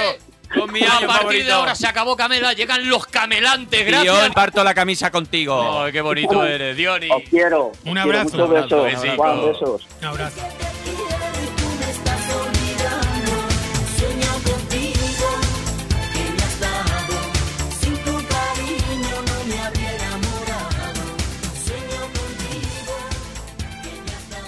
Bueno, pues, Oye, eh, tengo, tengo una pregunta ahí que se me ha quedado un poco en el tintero, pero como, Juan va como va, eh, la expresión de no- la, la expresión de no te me pongas farruco tiene que ver a lo mejor por cuando alguien se pone así como un caballo jerezano, así como diciendo, eh, no te pongas farruco. Sí, es una actitud chulesca. Es que ese es un asunto interesantísimo porque la, aquí, por ejemplo, estamos hablando de los gitanos, que es una cultura que, aunque digamos un poco complicada porque tiene un racismo encima que no se lo- que ya llevamos con ese racismo siglos, hay otra cultura que es todavía más dolorosa que ha desaparecido, que es la cultura de los de los moriscos, ¿no? Los moriscos son los que dan lugar, son los que pinta Goya en sus cuadros, el pueblo de Madrid que aparece ahí, son los moriscos. Son los que crean el vestido de torear, son los que crean la danza de zapatilla, que luego da lugar a, la- a la- a lo que llaman baile español, que es la escuela de la que luego sale el ballet de punta de Petipa de Francia y de, de la URSS, ¿no? Es decir, esa, la cultura morisca, que forma, es una de las ramas del flamenco, son los que, digamos, soportan estéticamente prácticamente todo lo que es el romanticismo español. Es más, El mito de Carmen, por ejemplo, que la gente no, no sabe, pero es uno de los dos mitos que España. España es una de las cosas que más ha exportado han sido mitos. Exportó el mito de Don Juan y luego el de Carmen, que a mí es el que me interesa más. Porque Carmen era una morisca. Exótica, valiente y rebelde. Así han descrito artistas de todos los tiempos a Carmen, el arquetipo de mujer fatal más universal de la cultura española. Un mito que recoge la idea eh, de una mujer absolutamente diferente, de esa mujer que sabe que su destino es estar en contra de todo, pero que pese a ello decide pasar por la vida de pie mejor que seguir viviendo de rodillas. Y es que el mito de Carmen ha sido una gran inspiración para muchos creadores artísticos como Picasso, Sorolla y Goya. Carmen era morisca y por eso podía trabajar. Al poder trabajar tenía dinero. Al tener dinero era una mujer libre. Y entonces eso fue lo que les volvió loco a los europeos que venían por aquí. Mujeres que tenían dinero, tenían capacidad de decidir el macho con el que se querían acostar y tenían la libertad de actuar. Ese es el mito de Carmen. Y ese es un mito morisco. Lo digo porque de ellos en España no se habla nada. Yo tuve la suerte de conocer a Caro Baroja porque me interesó mucho y es el único que se ha preocupado de estudiar este asunto, aunque no lo hizo en extensión, pero por lo menos se preocupó un poco de esa cultura que para entendernos es la que llega a Madrid con el nombre de chisperos. Los chisperos de Madrid son los de la chispa que trabajan los metales, que son los moriscos. Los gitanos, por ejemplo, recogieron esa- esos, esos oficios porque los moriscos se infiltraron en los gitanos porque se los querían cepillar y como los gitanos estaban mejor vistos, los moriscos se disfrazaron de gitanos y les enseñaron a los gitanos los oficios de leñar, o sea, de restaurar, por ejemplo, los latones, todo esto que lo hicieron luego los gitanos durante mucho tiempo, viene de los moriscos. Pero no hay moriscos ahora. ¿Qué ha pasado? Sí, mira, hay algunos, por ejemplo, el lute. Lo ¿El lute? llaman- sí, los mercheros, lo que se llaman mercheros ahora, Ajá. son los antiguos moriscos, Ah, vale. porque no se han integrado, son microculturas urbanas. ¿Y dónde todavía. están? Pero yo en No, mi es que no ignorancia son pensaba, que los, pensaba que los mercheros eran un tipo de gitano, pero no, no, no. Es el otra. merchero son moriscos. Si veis al lute, el lute tiene luterio. unos rasgos árabes clarísimos. Tú ves, ese hombre podría ser marroquí perfectamente, porque son moriscos. O sea, eso es una cultura. Esto es una. A mí me da mucha pena, lo digo porque yo esto no lo digo por decir. Esto, esto que estamos hablando constituye la almendra de mi vida. O sea, yo he dedicado mi vida a entenderme a mí mismo a través de entender de qué raíces venimos, ¿no? Y este tema es un tema que tiene mucha enjundia. Que igual nosotros venimos de. de- Sin de- duda, sin duda. de algo de gitanos, Claro, ¿no? y, de, y de moriscos, y de judíos. Yo me llamo Herrera Salazar. Eso me ha Hombre, Salazar a mí me suena. claro, a mí me ha causado problemas porque son dos apellidos judíos de primera generación. Yo, por ejemplo, muchos profesores en la facultad me tenían atravesado porque pensaban que yo era judío. Lo digo porque es que en España existe un racismo velado que nadie habla normalmente, pero que es así. es así. Bueno, bueno, pues ahora que lo sabemos, igual le estamos haciendo un flaco favor a Imanol Arias, ahora que todo el mundo sabe que es morisco. Claro. Hombre, y Manol yo creo que le, le gustaría, porque yo creo que él, él es un tío que tiene esa actitud, eh, tiene talle juncal, ¿ves? Es Tiene- junque, sí, sí, es junquerino, claro, eso claro. yo le veo a, a- a- a él le veo muy en la línea perfecta, vamos. Pero por ejemplo, Juan Belmonte, el torero, Sí. ese era morisco. Vamos, era, era su padre era, era lo que se llama fabricante de mm, con chamarilero, no, no es la palabra, es como se llama. Bueno, da igual. Es, es- son los que hacen bisutería, ¿no? Ah. Y entonces el padre de Juan Belmonte y, y el propio Juan Belmonte era morisco. Pero por lo que estoy viendo, entonces, muchas de las profesiones que tú cuentas que cogen nada más llegar a, a España, o que a lo mejor ya traían de, de su propia Los cultura, gitanos más bien eran artes escénicas. Eran magos, adivinadores y músicos y bailarines y artes circenses. o sea, esto que hemos visto de, de la mujer con esos velos bailando, eh, Sí, con, bailar. con unos platitos Sí, en el, No, el no. hombre con los aretes y, tal, eso, eso, sí. Era, eso eran los gitanos que llegan a España Efectivamente. y que son los que de repente molan muchísimo Sí, y, sí, y todo el mundo quiere, o sea, son Y estrellas. Y ha quedado a día de hoy, ¿no? Lo de Sí, que te lean la mano, Todo lo eso ha del romero. Pero ellos incorporaron al convivir con estos, con los, con los moriscos que eran alarifes, eran alba- albañiles, casi todos eran grandes artesanos. Los moriscos fueron los que hicieron la Alhambra, o sea, esa gente eran unos artistas de la construcción. Entonces, los gitanos aprendieron algunas técnicas y luego se han ganado la vida con eso hasta el punto que hay mucha gente que cree que los gitanos trabajan, los mismos gitanos fragueros pero lo de la fragua viene de los moriscos. O sea, los moriscos han convivido con los árabes en España, Sí, decir que han eso. hecho la Alhambra. Claro, no. Lo- lo- los moriscos empezaron, como, como es natural, ellos eran árabes. Cuando termina la- el, el- el- el tema de Granada, cae Granada, los, los, los reyes católicos dan a elegir. Los que se convierten al catolicismo se quedan en España, que son los moriscos, y los otros los largan. O huyen a las alpujarras. Que por cierto, esto me trae una historia preciosa que otros días contaré, que es la historia de Juan el Cabrón.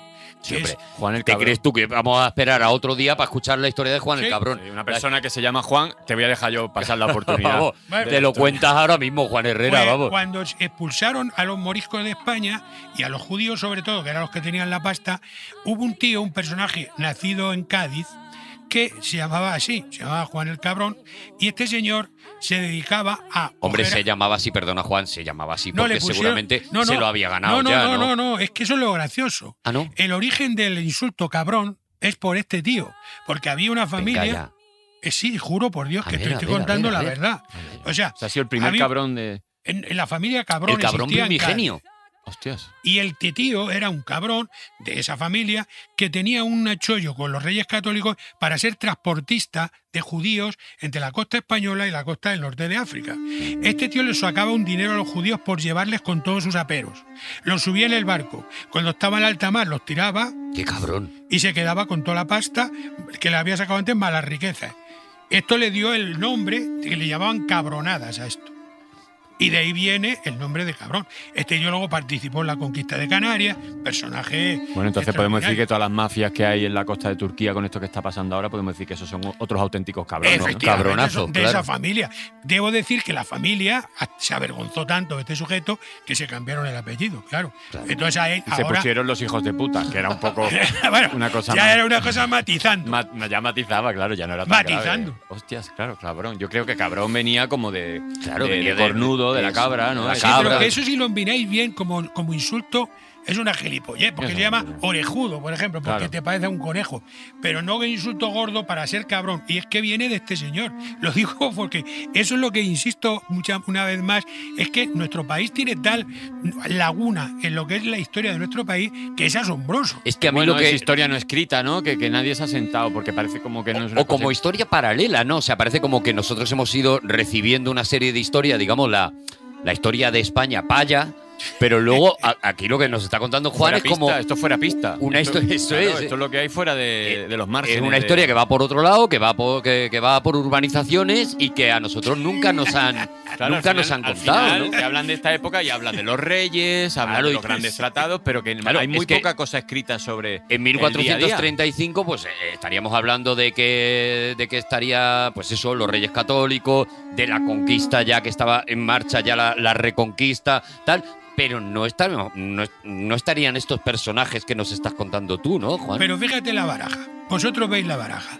Los reyes de espadas y de, y de bastos miran a la derecha.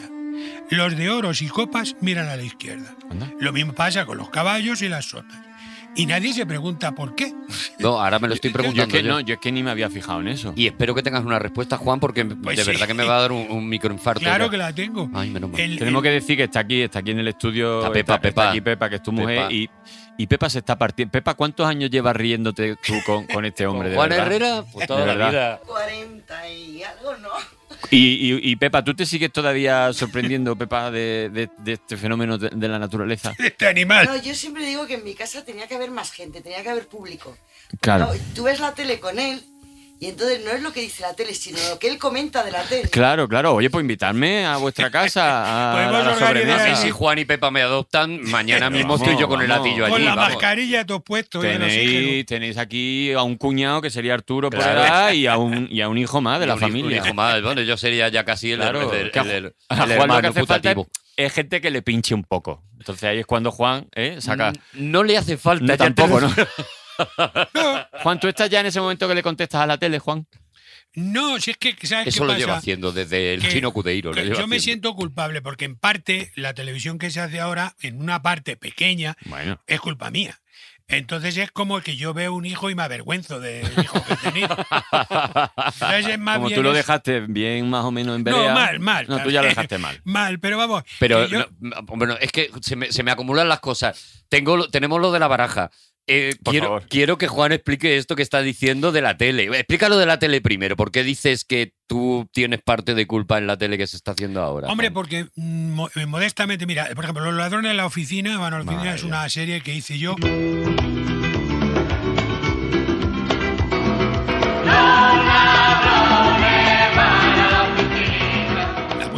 Todos los guiones de la primera ¿Tú le etapa. escribías los textos a Resines en esa serie? Sí, bueno, porque él no podía, bueno, en aquel momento él tenía unos compromisos, no podía hablar, y entonces fue la idea de sacarle Recordamos partido. que Resines en esta serie Hacía era, de mudo. era. Bueno, pero eh, para poder trabajar con Alessandre, con Fernán Gómez, con, Bueno, con bueno, Agustín bueno. González, para mí era un privilegio. Entonces yo, que detesto las series, hice eso, por supuesto una y no más Santo Tomás, pero aquello, entonces, terreno de series, pues ese tema lo he trayado.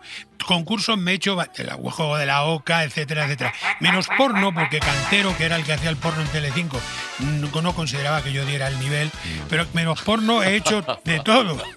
Porque Entonces- no eres juncal, claro. Claro, es que- entonces claro, van pasando los años y aquellos hijos que yo dejé allí se han desarrollado a tal manera que cada noche me abochorno antes de acostar. O sea, Juan, eh, a lo mejor en tu, en, tu, en tu bolígrafo estuvo la idea que en el juego de la Oca hubiera una casilla donde hubiera un tipo que le llamaban el flequi y el que cayera en esa casilla le cortaban el pelo. Yo de ese ¿Esa no se te ocurrió a ti? El formato era importado y de lo que yo soy responsable son de las maldades que se hacían dentro. Es decir, las máquinas diabólicas que torturaban a las personas.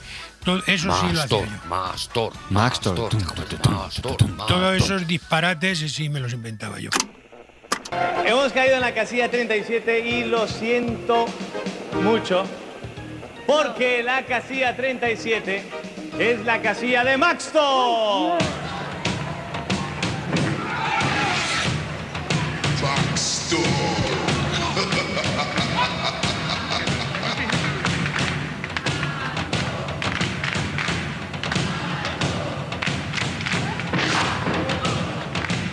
Y que había ocas sueltas por ahí, ¿no? Sí. Bueno, eso, eso en Juan, en Juan en cuanto puede, mete o, o- o ocas o animales Sí, sí, o hormigas, eh, aunque sean Aunque como sean de- marionetas. Hombre, que el animal es la base del ser humano. Si no fuéramos animales, ¿a qué, qué seríamos? Máquinas. Claro. Juan, las barajas de cartas, ¿por qué miran unos a la derecha, otros a la izquierda? Por favor, que Mira, no puedo más. En el mundo antiguo, el oro representa la espiritualidad. Por eso la gente que hacía alquimia transmutaba el plomo en oro. Por tanto, el oro que representa la espiritualidad y las, y el- y las copas que representan la sensualidad, los sentidos, son los que miran al lado del corazón que es la izquierda.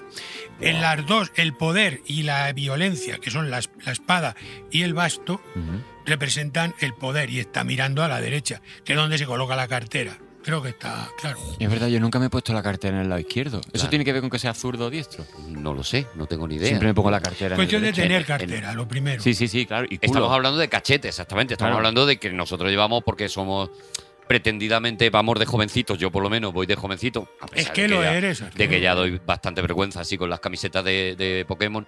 Pero estamos hablando de que nosotros llevamos la cartera en el, en el culo, pero la gente que lleva chaqueta y lleva la cartera también la lleva en el, en el lado Normalmente derecho. se pone en la derecha, pero porque entre otras cosas, donde va la espada siempre es en la derecha. Es decir, los puñetazos los da uno con la derecha. Mm. Entonces, tiene que, al llevar el sobaco apretado, es donde lleva la cartera, porque es la, la mano de la fuerza. ¿no? Claro, claro, claro, claro. Eso es estrategia de, de lucha. Yo a mí me contaron una vez, la, eh, yo tenía una asignatura en la facultad, yo estudié INEF, y, eh, Sí, deporte, sí, sí. y había una asignatura que era eh, estrategia y táctica deportiva. Y teníamos un profesor que era un profesor de atletismo que nos contó la- la- las estrategias con las que, por ejemplo, se construyó la Alhambra. Claro. La Alhambra, por ejemplo, obviamente, por fuera era como un castillo y por dentro no, o sea, no, no, no presumía de, de todo lo que había Era dentro, un ¿no? palacio. Claro, y las entradas no eran entradas grandes, eran No. unas entradas como muy estrechitas que tú tenías que ir para un lado y para otro. Y claro, para tú invadir la Alhambra y entrar con, con, con caballos, ya, ya entrar con un caballo ahí ya era Era complicado. imposible. Entonces, por ejemplo, los, los arqueros que defendían la Alhambra estaban en el lado derecho de donde tú entrabas, porque Claro. se presuponía que el, el que entraba con una espada y un escudo, la espada la tenía en el lado derecho. Claro. Entonces, ¿qué pasa? Que si te mandaban flechas desde la derecha, Claro. tú te girabas, que ya era un, un, un incordio tenerte que girar, te ponías de espalda para con el escudo parar la flecha y ese era el momento donde abrían unas ventanucas y Te por el otro. No, no, no, una estra- la estrategia.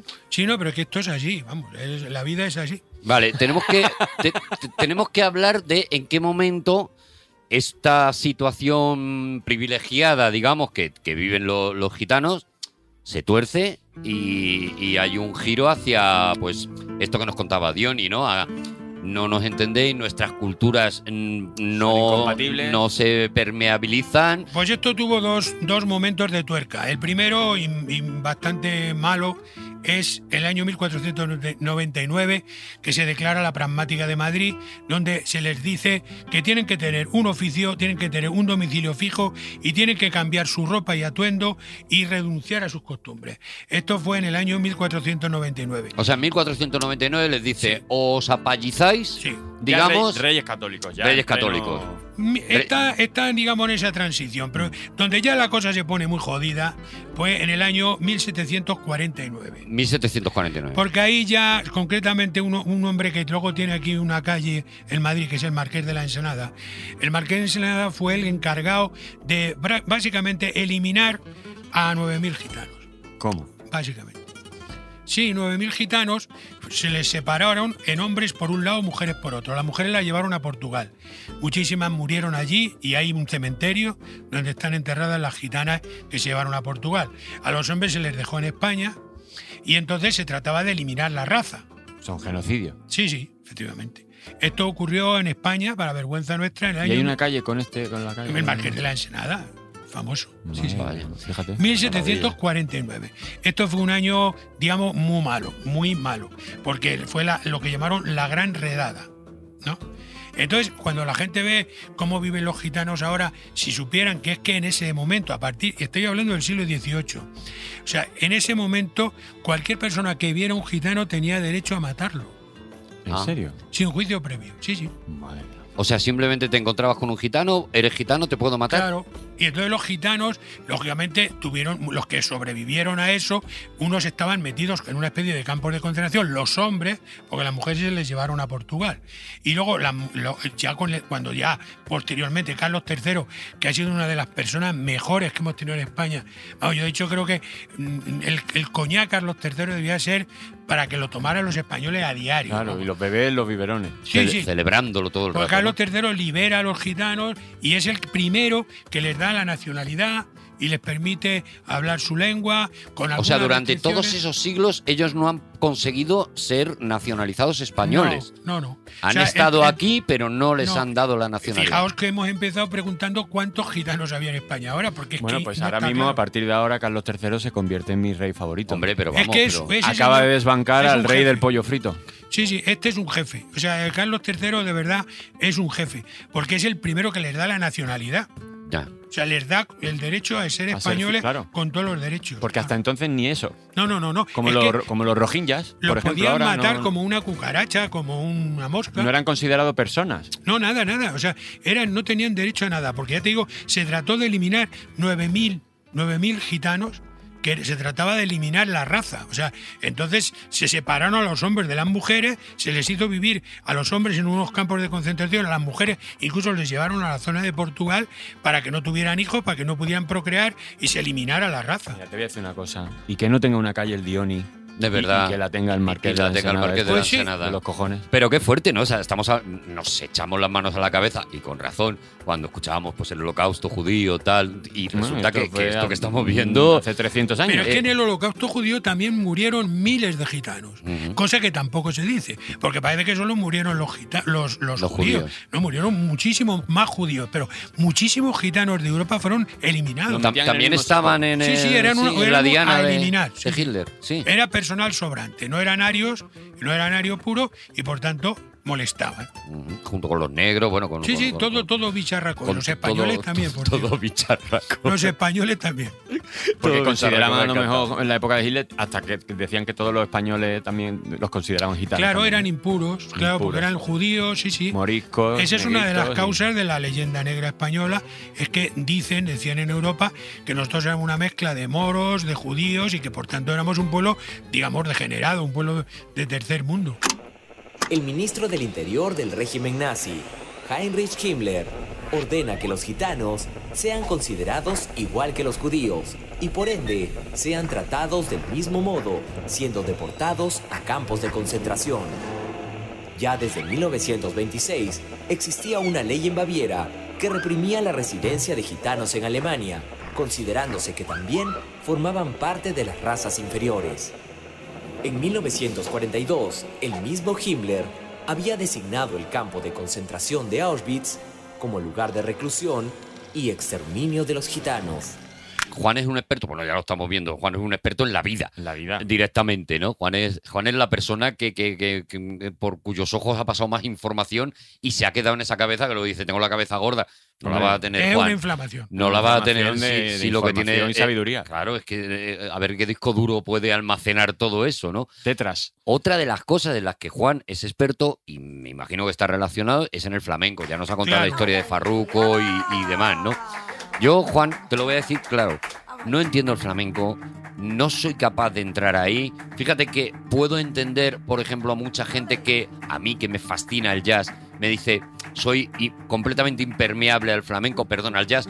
Puedo entender que a mí es lo que me pasa con el flamenco. O sea, no sé por qué camino tengo que llegar para apreciar lo que evidentemente me estoy perdiendo de- del flamenco. Yo creo que lo sé que te va a decir, te podría contar una historia mm, que es verídica, que es mi propia vida, y, y que, pero que es muy largo de contar. Pero te lo, voy a, te lo voy a resumir. Tal día, tal día como el 20 de noviembre, tal día como el día de la muerte de Franco de este año, yo tenía que estar en Jerez de la Frontera en una mesa redonda que iba a ver porque se celebra el décimo aniversario de Flamenco Patrimonio de la Humanidad. Trabajo que hice yo.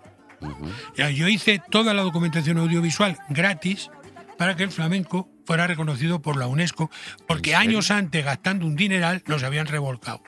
Entonces yo hice Tú haces- lo haces gratis. Claro. O sea, porque- el flamenco porque- es patrimonio la por la. UNESCO de la humanidad. Sí. Gracias. Mira, de verdad, y este hombre. No va a ser No, rico en la vida. pero este lo digo, Y lo que, digo. y que haya y que no haya una calle que ponga Juan No, no, Será la que muy, buena, muy buena persona, pero tonto. No, pero te voy a Saca dinero de ahí, iba- Juan, que es lo que hace todo el no, mundo. No, no, porque en el flamenco no, no hay dinero. En el flamenco hay mucha gente que quiere ganarse la vida.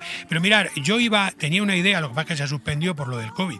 Pero bueno, la idea mía ¿Qué ha pasado con el. COVID? ¿Qué es eso? No sé. Bueno, es una cosa que hay. Una movida que ha una habido. Ponerse la gorra al revés. Ah, vale. Bueno, pues se me ocurrió una idea que era la siguiente. ¿Cómo explicar que el flamenco ya es una obra acabada y completa? Porque hay montones de gente del flamenco o, o paralelos al flamenco que dicen que el flamenco hay que modernizarlo, que hay que fusionarlo, que hay que... Bueno, no sé qué. Entonces yo tenía una imagen que era, yo iba a pedir al público un móvil y yo iba a llevar de mi casa un huevo de gallina auténtico, un huevo de blanco, de verdad, ¿no?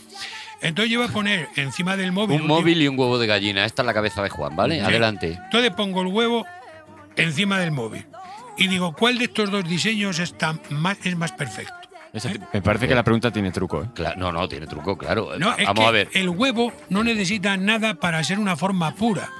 Es una, es una elipse perfecta de un color limpio y no tiene ningún tipo de agarradero ni le sobra nada al huevo. O sea, y encima mantiene dentro un elemento alimenticio de primera Encima calidad. tiene, un, tiene, una, tiene una forma que no es redonda. No, no, sino es es una una- forma que si de repente el huevo cae en un, en un plano que está un poquito inclinado, el huevo no cae del todo, sino que esa forma de huevo hace que pendule Claro, y no caiga. Claro, tiene Pues una cierta supervivencia que un móvil, como se te caiga mal, mm, ya, ya lo Móviles. Pues eso mismo pasa con el flamenco. O sea, el flamenco, si tú no conoces la forma de vivir, que es la clave del flamenco, el flamenco no es una música. El flamenco es una expresión de una cultura que vive de una determinada manera, con un ritmo determinado. Mira, tú ves andando un cubano por detrás y ves a un gitano de Jerez andando sin música ni nada. Y tú ves que llevan ritmos corporales diferentes. Porque el cubano va moviendo la cadera, lleva una manera de andar que podemos llamar como si llevara unos muelles en las piernas, ¿no? El gitano anda recto como una vela y anda con una cadencia que es la bulería por soleá.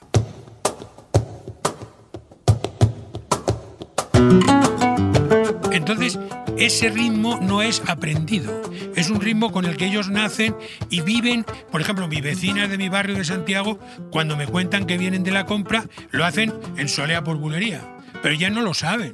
ellas me están hablando, pero la síncopa, la pausa, la hacen por soleá. Entonces, eso, cuando tú les ves cómo viven, qué ritmo de. cómo, cómo respiran, cómo los niños, desde que tienen tres meses, cuatro, y no estoy exagerando nada, con tres, cuatro meses, mi mujer es testigo aquí delante, ya bailan. Con tres, cuatro meses mueven los brazos ya. O sea, a compás. Porque dice, no, los mueven como. No, no, no, los mueven a compás. Entonces, claro, a partir de ahí, tú ya te tomas el flamenco en serio. Dices, ah, amigo. O sea, que no es una música que se hace para. No, no. La música no se hace para nada, sino que eres música. Eres música, es ancestral. Surge de tu Claro. propia cultura o de, o de aquello que, que has, eh, que has mamado, ¿no? Por eso es algo. Pero esto no explicaría a lo mejor que yo no me pueda comunicar con esa música, ¿no lo explicaría? Probablemente porque eso tienes que aprenderlo, tienes O que tienes verlo. que haberlo. Yo, por ejemplo, no soy gitano, pero sí soy andaluz y soy de Lo has- Málaga. lo has y yo más desde, cerca. desde muy pequeño, en mi casa, en casa de mis tíos, todas las fiestas siempre ha habido música flamenca. Claro. Siempre. Entonces, hombre, yo no, ent- no entendiendo el flamenco a unos niveles de. Pero sí que lo siento. Claro. Yo escucho una, una, una bulería, yo escucho unas alegrías, yo escucho unas cantiñas, yo escucho un- unas colombianas y a mí me pasan cosas dentro que no te sé explicar. Pero porque supongo que lo he mamado desde chiquitito, sin yo saber ni cantar flamenco, ni pero he escuchado mucho flamenco. Pero se Entonces, puede supongo- llegar a ello, Juan. O sea, Sí, sí. puedes, puedes- sí, Sí, yo, yo he llegado. Yo creo que tendrías que escuchar mucho el flamenco. Exactamente. ¿no? ¿Cu- ¿Cuál es el camino? Te- Diego que- Carrasco es el camino que yo Oh, sé que pues es eh, sí. para ti el pero- tope. pero Diego es que es un fenómeno curioso porque es un hombre súper moderno y al mismo tiempo muy antiguo. Entonces, Un poco como Morente. Morente es más puro que Diego. Diego era, es un ritmero. O sea, es que lo- la esencia de, de- de Diego es el soniquete.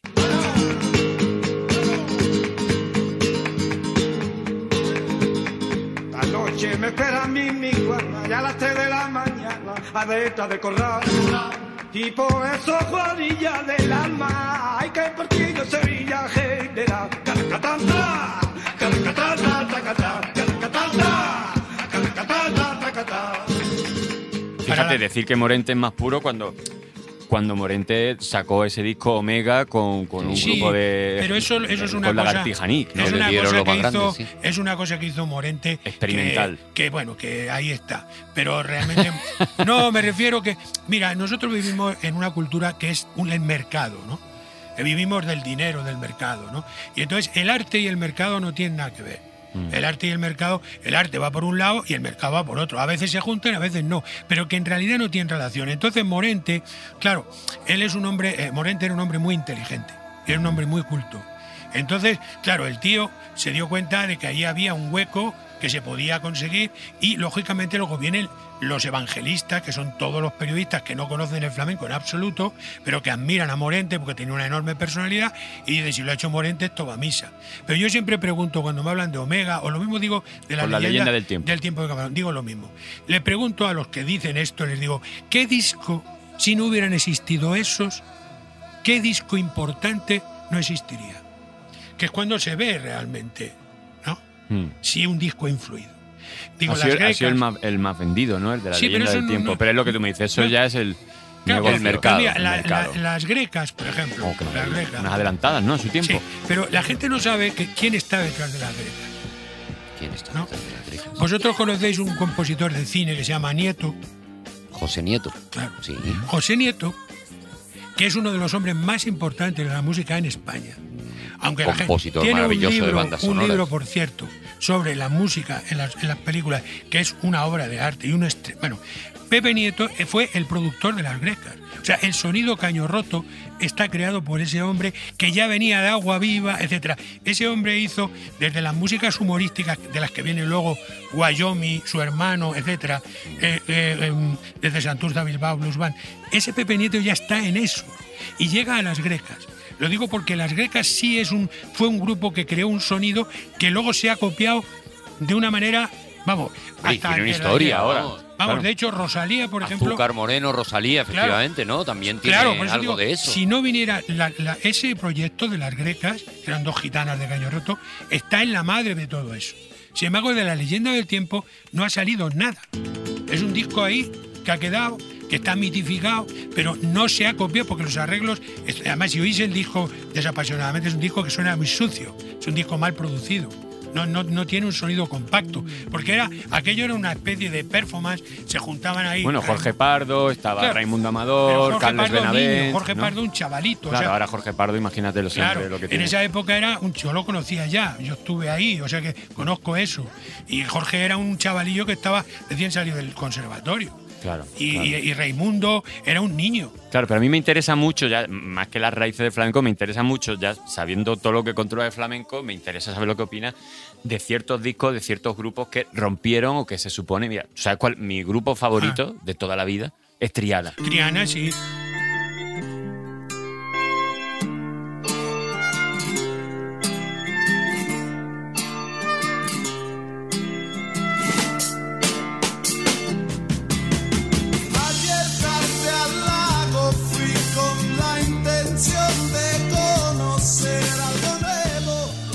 Presumen, bueno, es verdad que vienen, vi- vienen muy, muy mamados de Slash y todo eso, Sí, pero yo siempre como que digo, digo, es que fue el primer grupo que consiguió fusionar Sí, el rock con el flamenco. Fue la primera vez. Sí, pero porque había un personaje ahí que es Manuel, ¿no? El de Loli Manuel.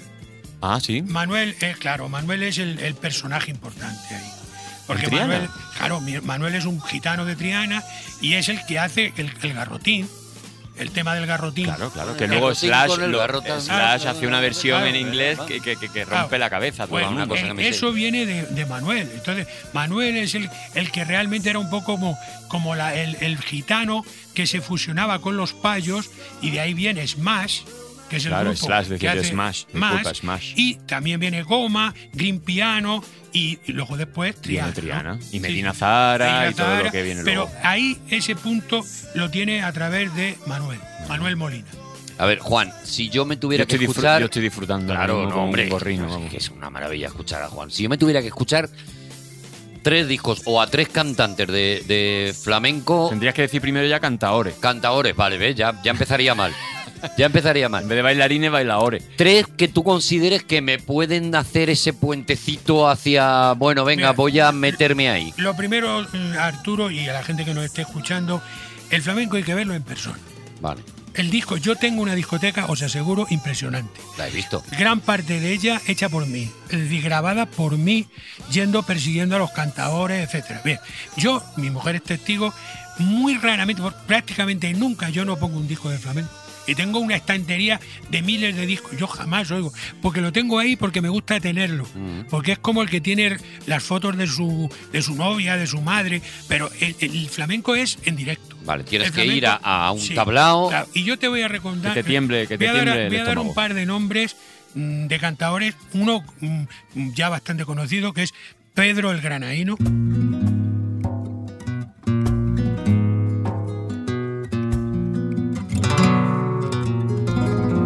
Vámonos ya pa' casa que anocheció. Que anocheció. Vámonos ya pa' casa. Que anocheció. Vámonos ya pa' casa. Mi arma que anocheció. Que anocheció. El Granaíno es un cantador que está ahora en la edad de cantar. Está en la edad que tenía Camarón. Está en la edad de cantar. Estamos hablando que este es actual. Sí, sí, lo podéis ver. Vale, y, vale, y a hablar de un niño jovencito que a mí me parece un talento fuera de serie, que es Purili. Purili. Sí.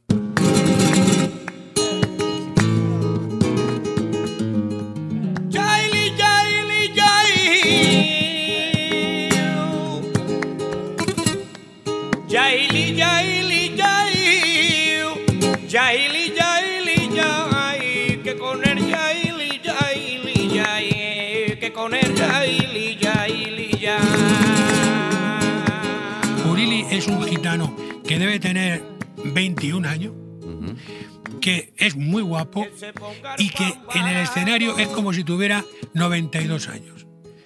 Porque se mueve con una elegancia y una sabiduría. Ese no canta sentado, canta de pie. Y baila y canta al tiempo. Y es un espectáculo ver ese hombre. O sea, es algo que dice, este hombre en cualquier país, sí, en cualquier país sería una estrella. Este chico. Y, y si yo voy a ver a Puril, a cualquiera de estos que tú me has dicho, al Pele, a tal, ¿cuál es la actitud? Porque yo, Ninguna. eh, yo creo que la actitud es, es- es todo. O sea, No, nada, nada. ¿qué, qué tengo que hacer? ¿Cuál- Simplemente llegas allí y yo te aseguro, y me juego este bigote, ¿eh?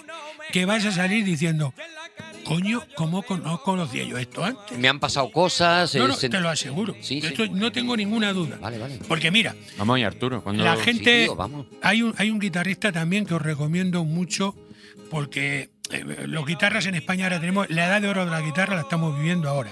En España yo tengo una base de datos de 100 guitarristas que se mueven menores de 40 años. 100 guitarristas que tocan todos al nivel de Vicente Amigo. Con esto os digo que estamos viviendo una época acojonante. De oro, ¿no? Sí, sí, De- sí, sí. este tipo de Porque cosas, además son compositores, son cada uno diferente, ¿sabes? Con, con un- una- unos estilos, unos más ti- tirando a, a estilos antiguos, otros estilos más de Paco de Lucía, otros siguiendo la línea de Vicente, cada uno, pero muchos con ¿Crees que esto tiene que ver, perdona Juan, con que Paco, ahora Paco de Lucía. Y con que Sanz. ahora se tiene acceso a la No, no. música a través de Eso se lo debe la guitarra española, que por cierto es guitarra española, menos en Portugal, pero bueno, esa es otra. Eh, pues nosotros se lo debemos a Paco y a, y a, Ma- y a- a Manolo Sanlúcar. a Manolo Sanlúcar. Esos dos pedazos de personas, no solo guitarristas, personas. O sea, dos. Mira, yo, yo estaba detrás de Manolo Sanlúcar, físicamente detrás, cuando él entró en el Colegio Mayor Juan Juan Evangelista para ver tocar a Paco de Lucía, que entonces se llamaba Paco de Algeciras. Y doy fe que Manolo Sanlúcar pagó la entrada. Era un genio de la guitarra y pagaba por ver a un compañero. Hombre, estamos hablando, yo llegué a ver un llegué a ver un documental hace muchos años sobre Paco de Lucía, donde los grandes guitarristas, no de flamenco, sino los, los- los- los grandes virtuosos de la guitarra, desde Sí, Slash sí. de los Guns N' Roses hasta vete tú a saber, Santa, o sea, todos, todos los más virtuosos Flipaban con. tenían veneración, veneración por Paco de Lucía porque decían que orbitaba en un sitio donde no Pero orbitaba ¿sabéis, nadie. ¿sabéis una cosa que os voy a contar que no se dice nunca de Paco? Mira, normalmente la guitarra española mm, es un instrumento que tiene muy poquita voz, tiene poco volumen. La gran fuerza de Paco es que era capaz, mm, él ponía la mano derecha, que es la mano que da el volumen, la mano derecha, la ponía de forma que podía entrar un bote de Coca-Cola entre su dedo pulgar y los dedos, Vale, formando, sí. formando una garra. Ajá. De tal manera que él los picaos, la mayoría de los picaos los hacen acariciando los dedos sobre las cuerdas, de forma que les permite tocar muy rápido. Pero lo que hacía Paco era acojonante, porque no, no, no acariciaba, sino que tiraba de las cuerdas para afuera. Con lo cual, el volumen de Paco era brutal. Te lo digo esto porque cuando yo le he tenido la suerte de verle tocar sin micrófono, y era impresionante el volumen al que tocaba. Y todas esas virguerías las hacía a un volumen asombroso. y a una velocidad. Bueno, la velocidad es lo que sí que se ve, pero no ves esto. Claro, el volumen no, Claro, porque claro. tú ves ya un vídeo editado Claro. o una- un disco Y la editado. gran técnica y la, y la fuerza de este hombre era que la mano derecha de él tenía esa capacidad de tocar muy rápido tirando de las cuerdas. Eso es ¿Tú, increíble. tú- tú- tú tocas la guitarra? Sí, mira, ves. Mal, pero sí. Lleva, lleva, lleva la garrita, pero no, pero no lleva el bote de Coca-Cola todavía. No, porque no, no, no. no- no le ha dado. Oye, hem- hemos empezado hablando en 1435, la llegada de los gitanos a, a España. Hemos visto su caída en, en desgracia, su persecución. ¿Cómo están las cosas Ahora. ahora mismo, Juan? Pues siguen muy mal, siguen muy mal por esto que estamos hablando, porque hay un racismo en España que nadie lo dice. Pero os voy a hacer una pregunta. Pero algo habrá también por su parte también, ¿no? Quiero decir, no, van a, no vamos Pero a ser solo lógico. nosotros No, los no, malos, no, ¿no? no, no, no, no. Los gitanos, muchos de ellos son delincuentes. O sea, son delincuentes, son, son ladrones, muchos, eh, vamos, eso es una cosa lógica porque viven en la marginalidad. Entonces, luego, las grandes mafias, solamente os hago una pregunta. ¿Cuántos jefes capos de la mafia gitanos conocéis vosotros? Yo, muy- súper poco. Yo entre Ninguno. cero y ninguno. La verdad Porque los gitanos, aunque son los que distribuyen, son la carne de cañón. Mm. No son los que están detrás. Detrás, cuando vinieron la heroína a España, que eso, eso daría para otro programa, cuando llegó la heroína, yo estaba allí, claro. Entonces, un día no había heroína y al día siguiente sí. Un fenómeno curioso. Ya está como el kiwi. Sí. Mm. Que no Llegó- había y de repente había kiwi. Llegó. Claro. Bien, Bueno, o el gofre, que pasó igual. El gofre, bueno. lo mismo. Bueno, pues cuando llegó la heroína, esa heroína vino a, a través de Turquía, la primera que llegó a España. Y claro, los turcos tenían que aprovechar para meter la heroína a gran velocidad en España una estructura comercial que ya estuviera. Y se dieron cuenta que los gitanos eran los perfectos. Ya tenían la estructura Eso comercial. generó una guerra dentro de los gitanos que aún ahora es una guerra que no se ha reconciliado. O sea, hay familias Entre ellos que no se hablan porque saben que están metidos en, en O la sea, droga. los que eh, estamos en. eh, eh, queremos entrar en este negocio de la droga o no queremos entrar en. Pero esto es el Padrino 2. Pues sí, lo que pasa es que esto nunca se cuenta, pero... El eh, Patriarca 2. la El Patriarca 2, eso La es. historia esa es una historia muy triste porque eso supuso una ruptura de familias, supuso eh, en la entrada del dinero dentro de la cultura gitana. O sea, los gitanos, como hemos antes ha explicado Diony, el gitano trabaja para comer el día y cuando termina se va, porque la acumulación no forma parte de un pueblo nómada. No se entiende un pueblo que sea nómada y acumule posesiones. Entonces, el concepto payo de la acumulación entra en los gitanos a través de la droga. Y eso supuso una ruptura cultural, familiar, un drama que aún, aún continúa. Y encima pusieron muchísimos muertos, porque los gitanos murieron porque eran, eran carne de cañón. En las Por eso, cárceles, eh, el- no sé, el otro día que tuve una conversación que hablábamos de esto de llevar tanto oro encima, incluso a nivel en, en dientes y todo, ¿no? De tanto oro encima era como que son personas que están acostumbradas a que de, una- de la noche al día Claro, se eh, tienen que ir del sitio claro, donde están eso. y entonces en vez de estar recogiendo las cosas, dices, Llevo la todos pasta, mis valores lo llevo todo- lo encima. llevo todo suelto, ¿no? claro, Digamos, porque claro. son nómadas, ellos lo llaman el colorado, por cierto.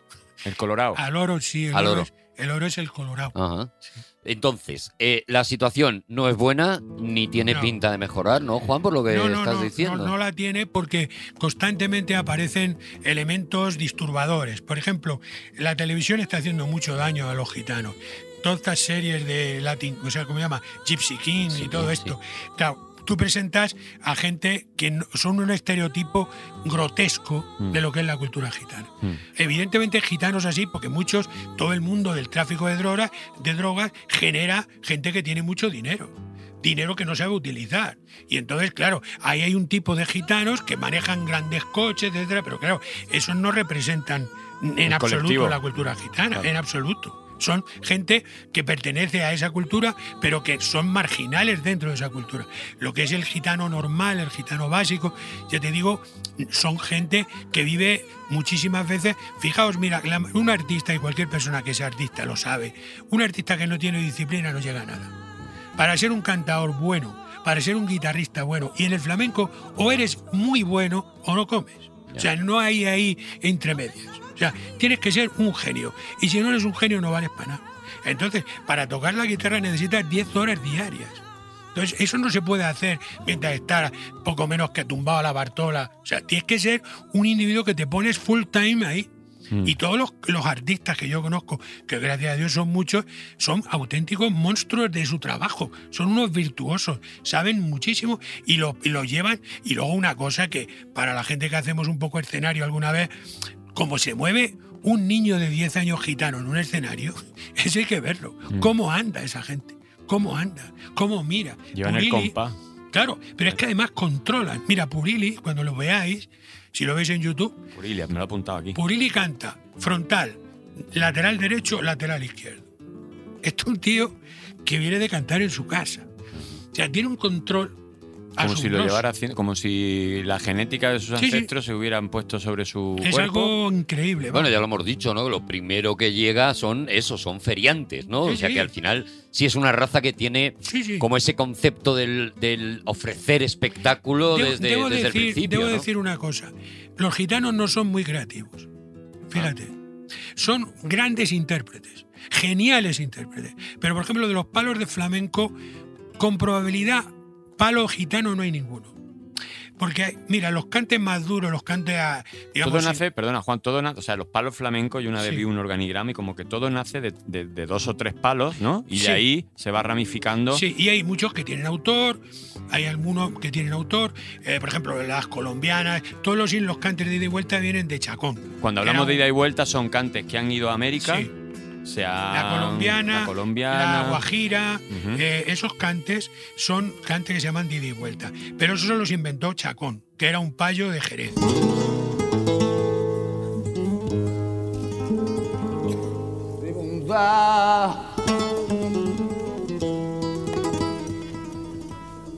Yo voy a sembrar todos los días. Sea, no era un enorme cantador, le llamaban el rey del cante, era payo. ¿No? Eh, así podemos seguir, o sea, y los cantos primero, los primitivos, los cantes, pues ya la debla, la tonal, el martinete, que son cantes que se hacen sin guitarra, esos son cantes que proceden probablemente de cantos judíos, religiosos, y los cantos que hacen los árabes, el moecín, etcétera, Claro, bueno, el martinete es- nace en la fragua, ¿no? Es que al golpe de. Pero, eh, pero el- el- la melodía, o sea, lo que es en la Mm. melodía, eso viene de esos cantos religiosos. los- saeta. claro, eso viene de los mozárabes y de los judíos. ¿Sabes? Lo que pasa es que los, los gitanos lo que tienen es que tienen unas dotes de interpretación asombrosas. Mm. Sea, de hecho, mira, yo tengo una, una persona que es casi de nuestra familia, que es Juana la del Pipa, ¿no? Una gitana que tiene unos 70 años. Soy morenita y pobre, morena es la canela, la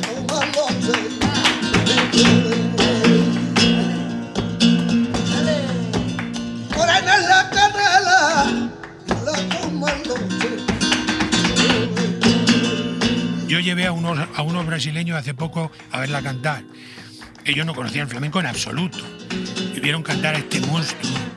Y cuando terminamos, el- ellos eran músicos, me dicen, es que esta mujer se conecta. Digo, claro. Es que, es que se conecta. Es que Juana, que tú la conoces, es una persona cariñosísima, que co- cocina maravillosamente, una abuela y una madre súper... que es una mujer normal.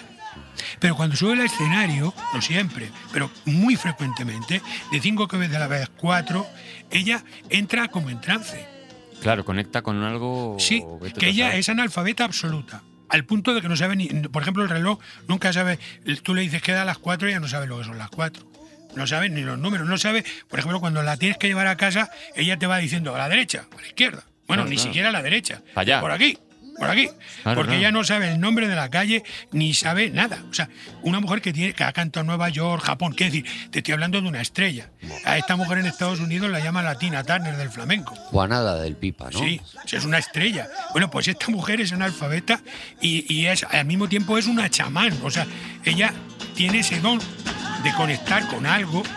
Y por eso te digo que esto, si tú no lo ves en persona, tú a Juana en un disco que no la No, ves. bueno, que la música en general gana muchísimo más en directo, no te digo ya nada con el flamenco. ¿Te das cuenta, Dani? Que, que yo, fíjate que he empezado diciendo, pues yo qué sé, a lo mejor el 80% de las cosas que yo sé las sé gracias a Juan Herrera. Y en cuanto lo escuchas, dice, "Eh, pero es que ese es un 1% de las cosas que sabe Juan Herrera. No, hombre, pero a mí O sea, lo que me gusta, Arturo, mira, yo tengo una enfermedad grave, lo sabéis vosotros, tengo un cáncer, y entonces yo lo que vivo es compasión.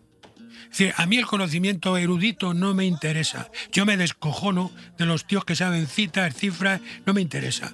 Yo no soy ese tipo de persona. Yo trato de vivir con pasión. Y aprender significa la máxima pasión a la que puede aspirar un ser humano. Aprender. Y tener la suerte de haber nacido en España con esta cultura asombrosa que tenemos, pues es un chollo. Es que es una cosa con una cantidad de gente que merece la pena que se hable de ellos. Hoy hemos hablado de los gitanos porque considero que no se habla nunca de, de ese pueblo que tantas cosas nos regala. Que, te- que conviven con nosotros. Por supuesto, todos no son buenos. Hay muchos que son delincuentes Bueno, y son lo hemos gentuza dicho, lo hemos que deberían y están de hecho en la cárcel, muchos de ellos. Pero a cambio debo decir que son gente que tienen un don que para los que no lo tenemos, pues es algo que merece la pena decirse, que es algo que muchísima gente en las escuelas, los niños, deberían ver. Deberían ver cómo se aman. Mira, yo tengo un amigo que tiene un niño que tiene un problema de Down, ¿no? Y nació, fue una tristeza. Mi amigo, que es un hombre guapísimo, se le quedó el pelo blanco solo al, al enterarse de esto.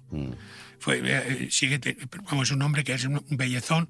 y De, de prácticamente en un año se le quedó el pelo blanco. Y fue porque fue un shock. Bueno, ahora que el niño ese tiene, todavía no anda bien, tendrá dos años más o menos. tenéis que ver qué alegría, qué energía, qué, qué cosa, qué, qué- ese niño cómo baila, cómo canta, cómo, cómo Maravilla. es impresionante. Qué guay, qué guay. Y es porque viven de una manera tan amorosa que a ese niño lo apoya los primos, los La otros alegría que hay en esa casa. Claro, y entonces ese niño es como tiene una sobreestimulación.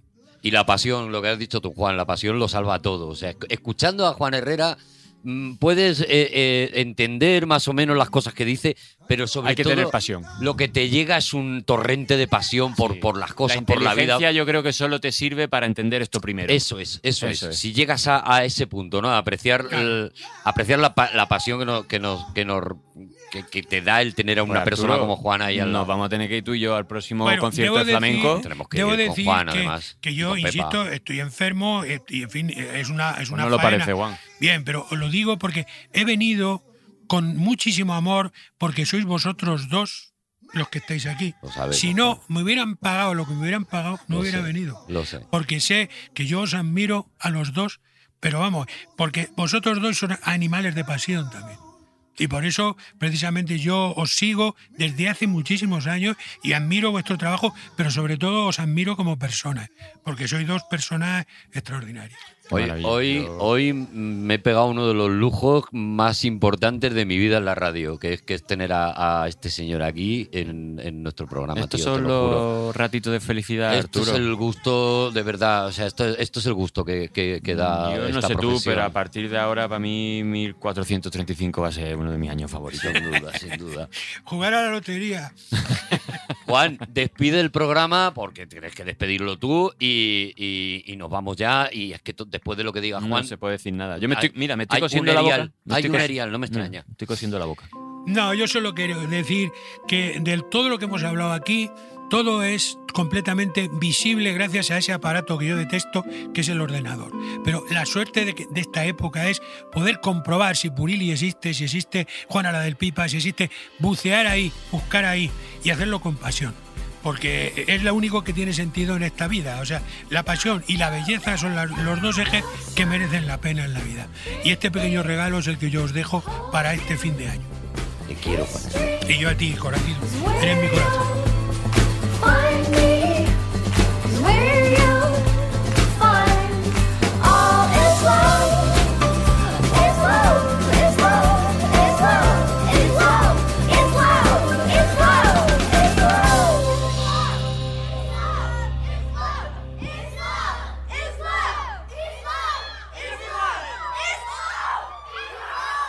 Todos los episodios y contenidos adicionales en podiumpodcast.com.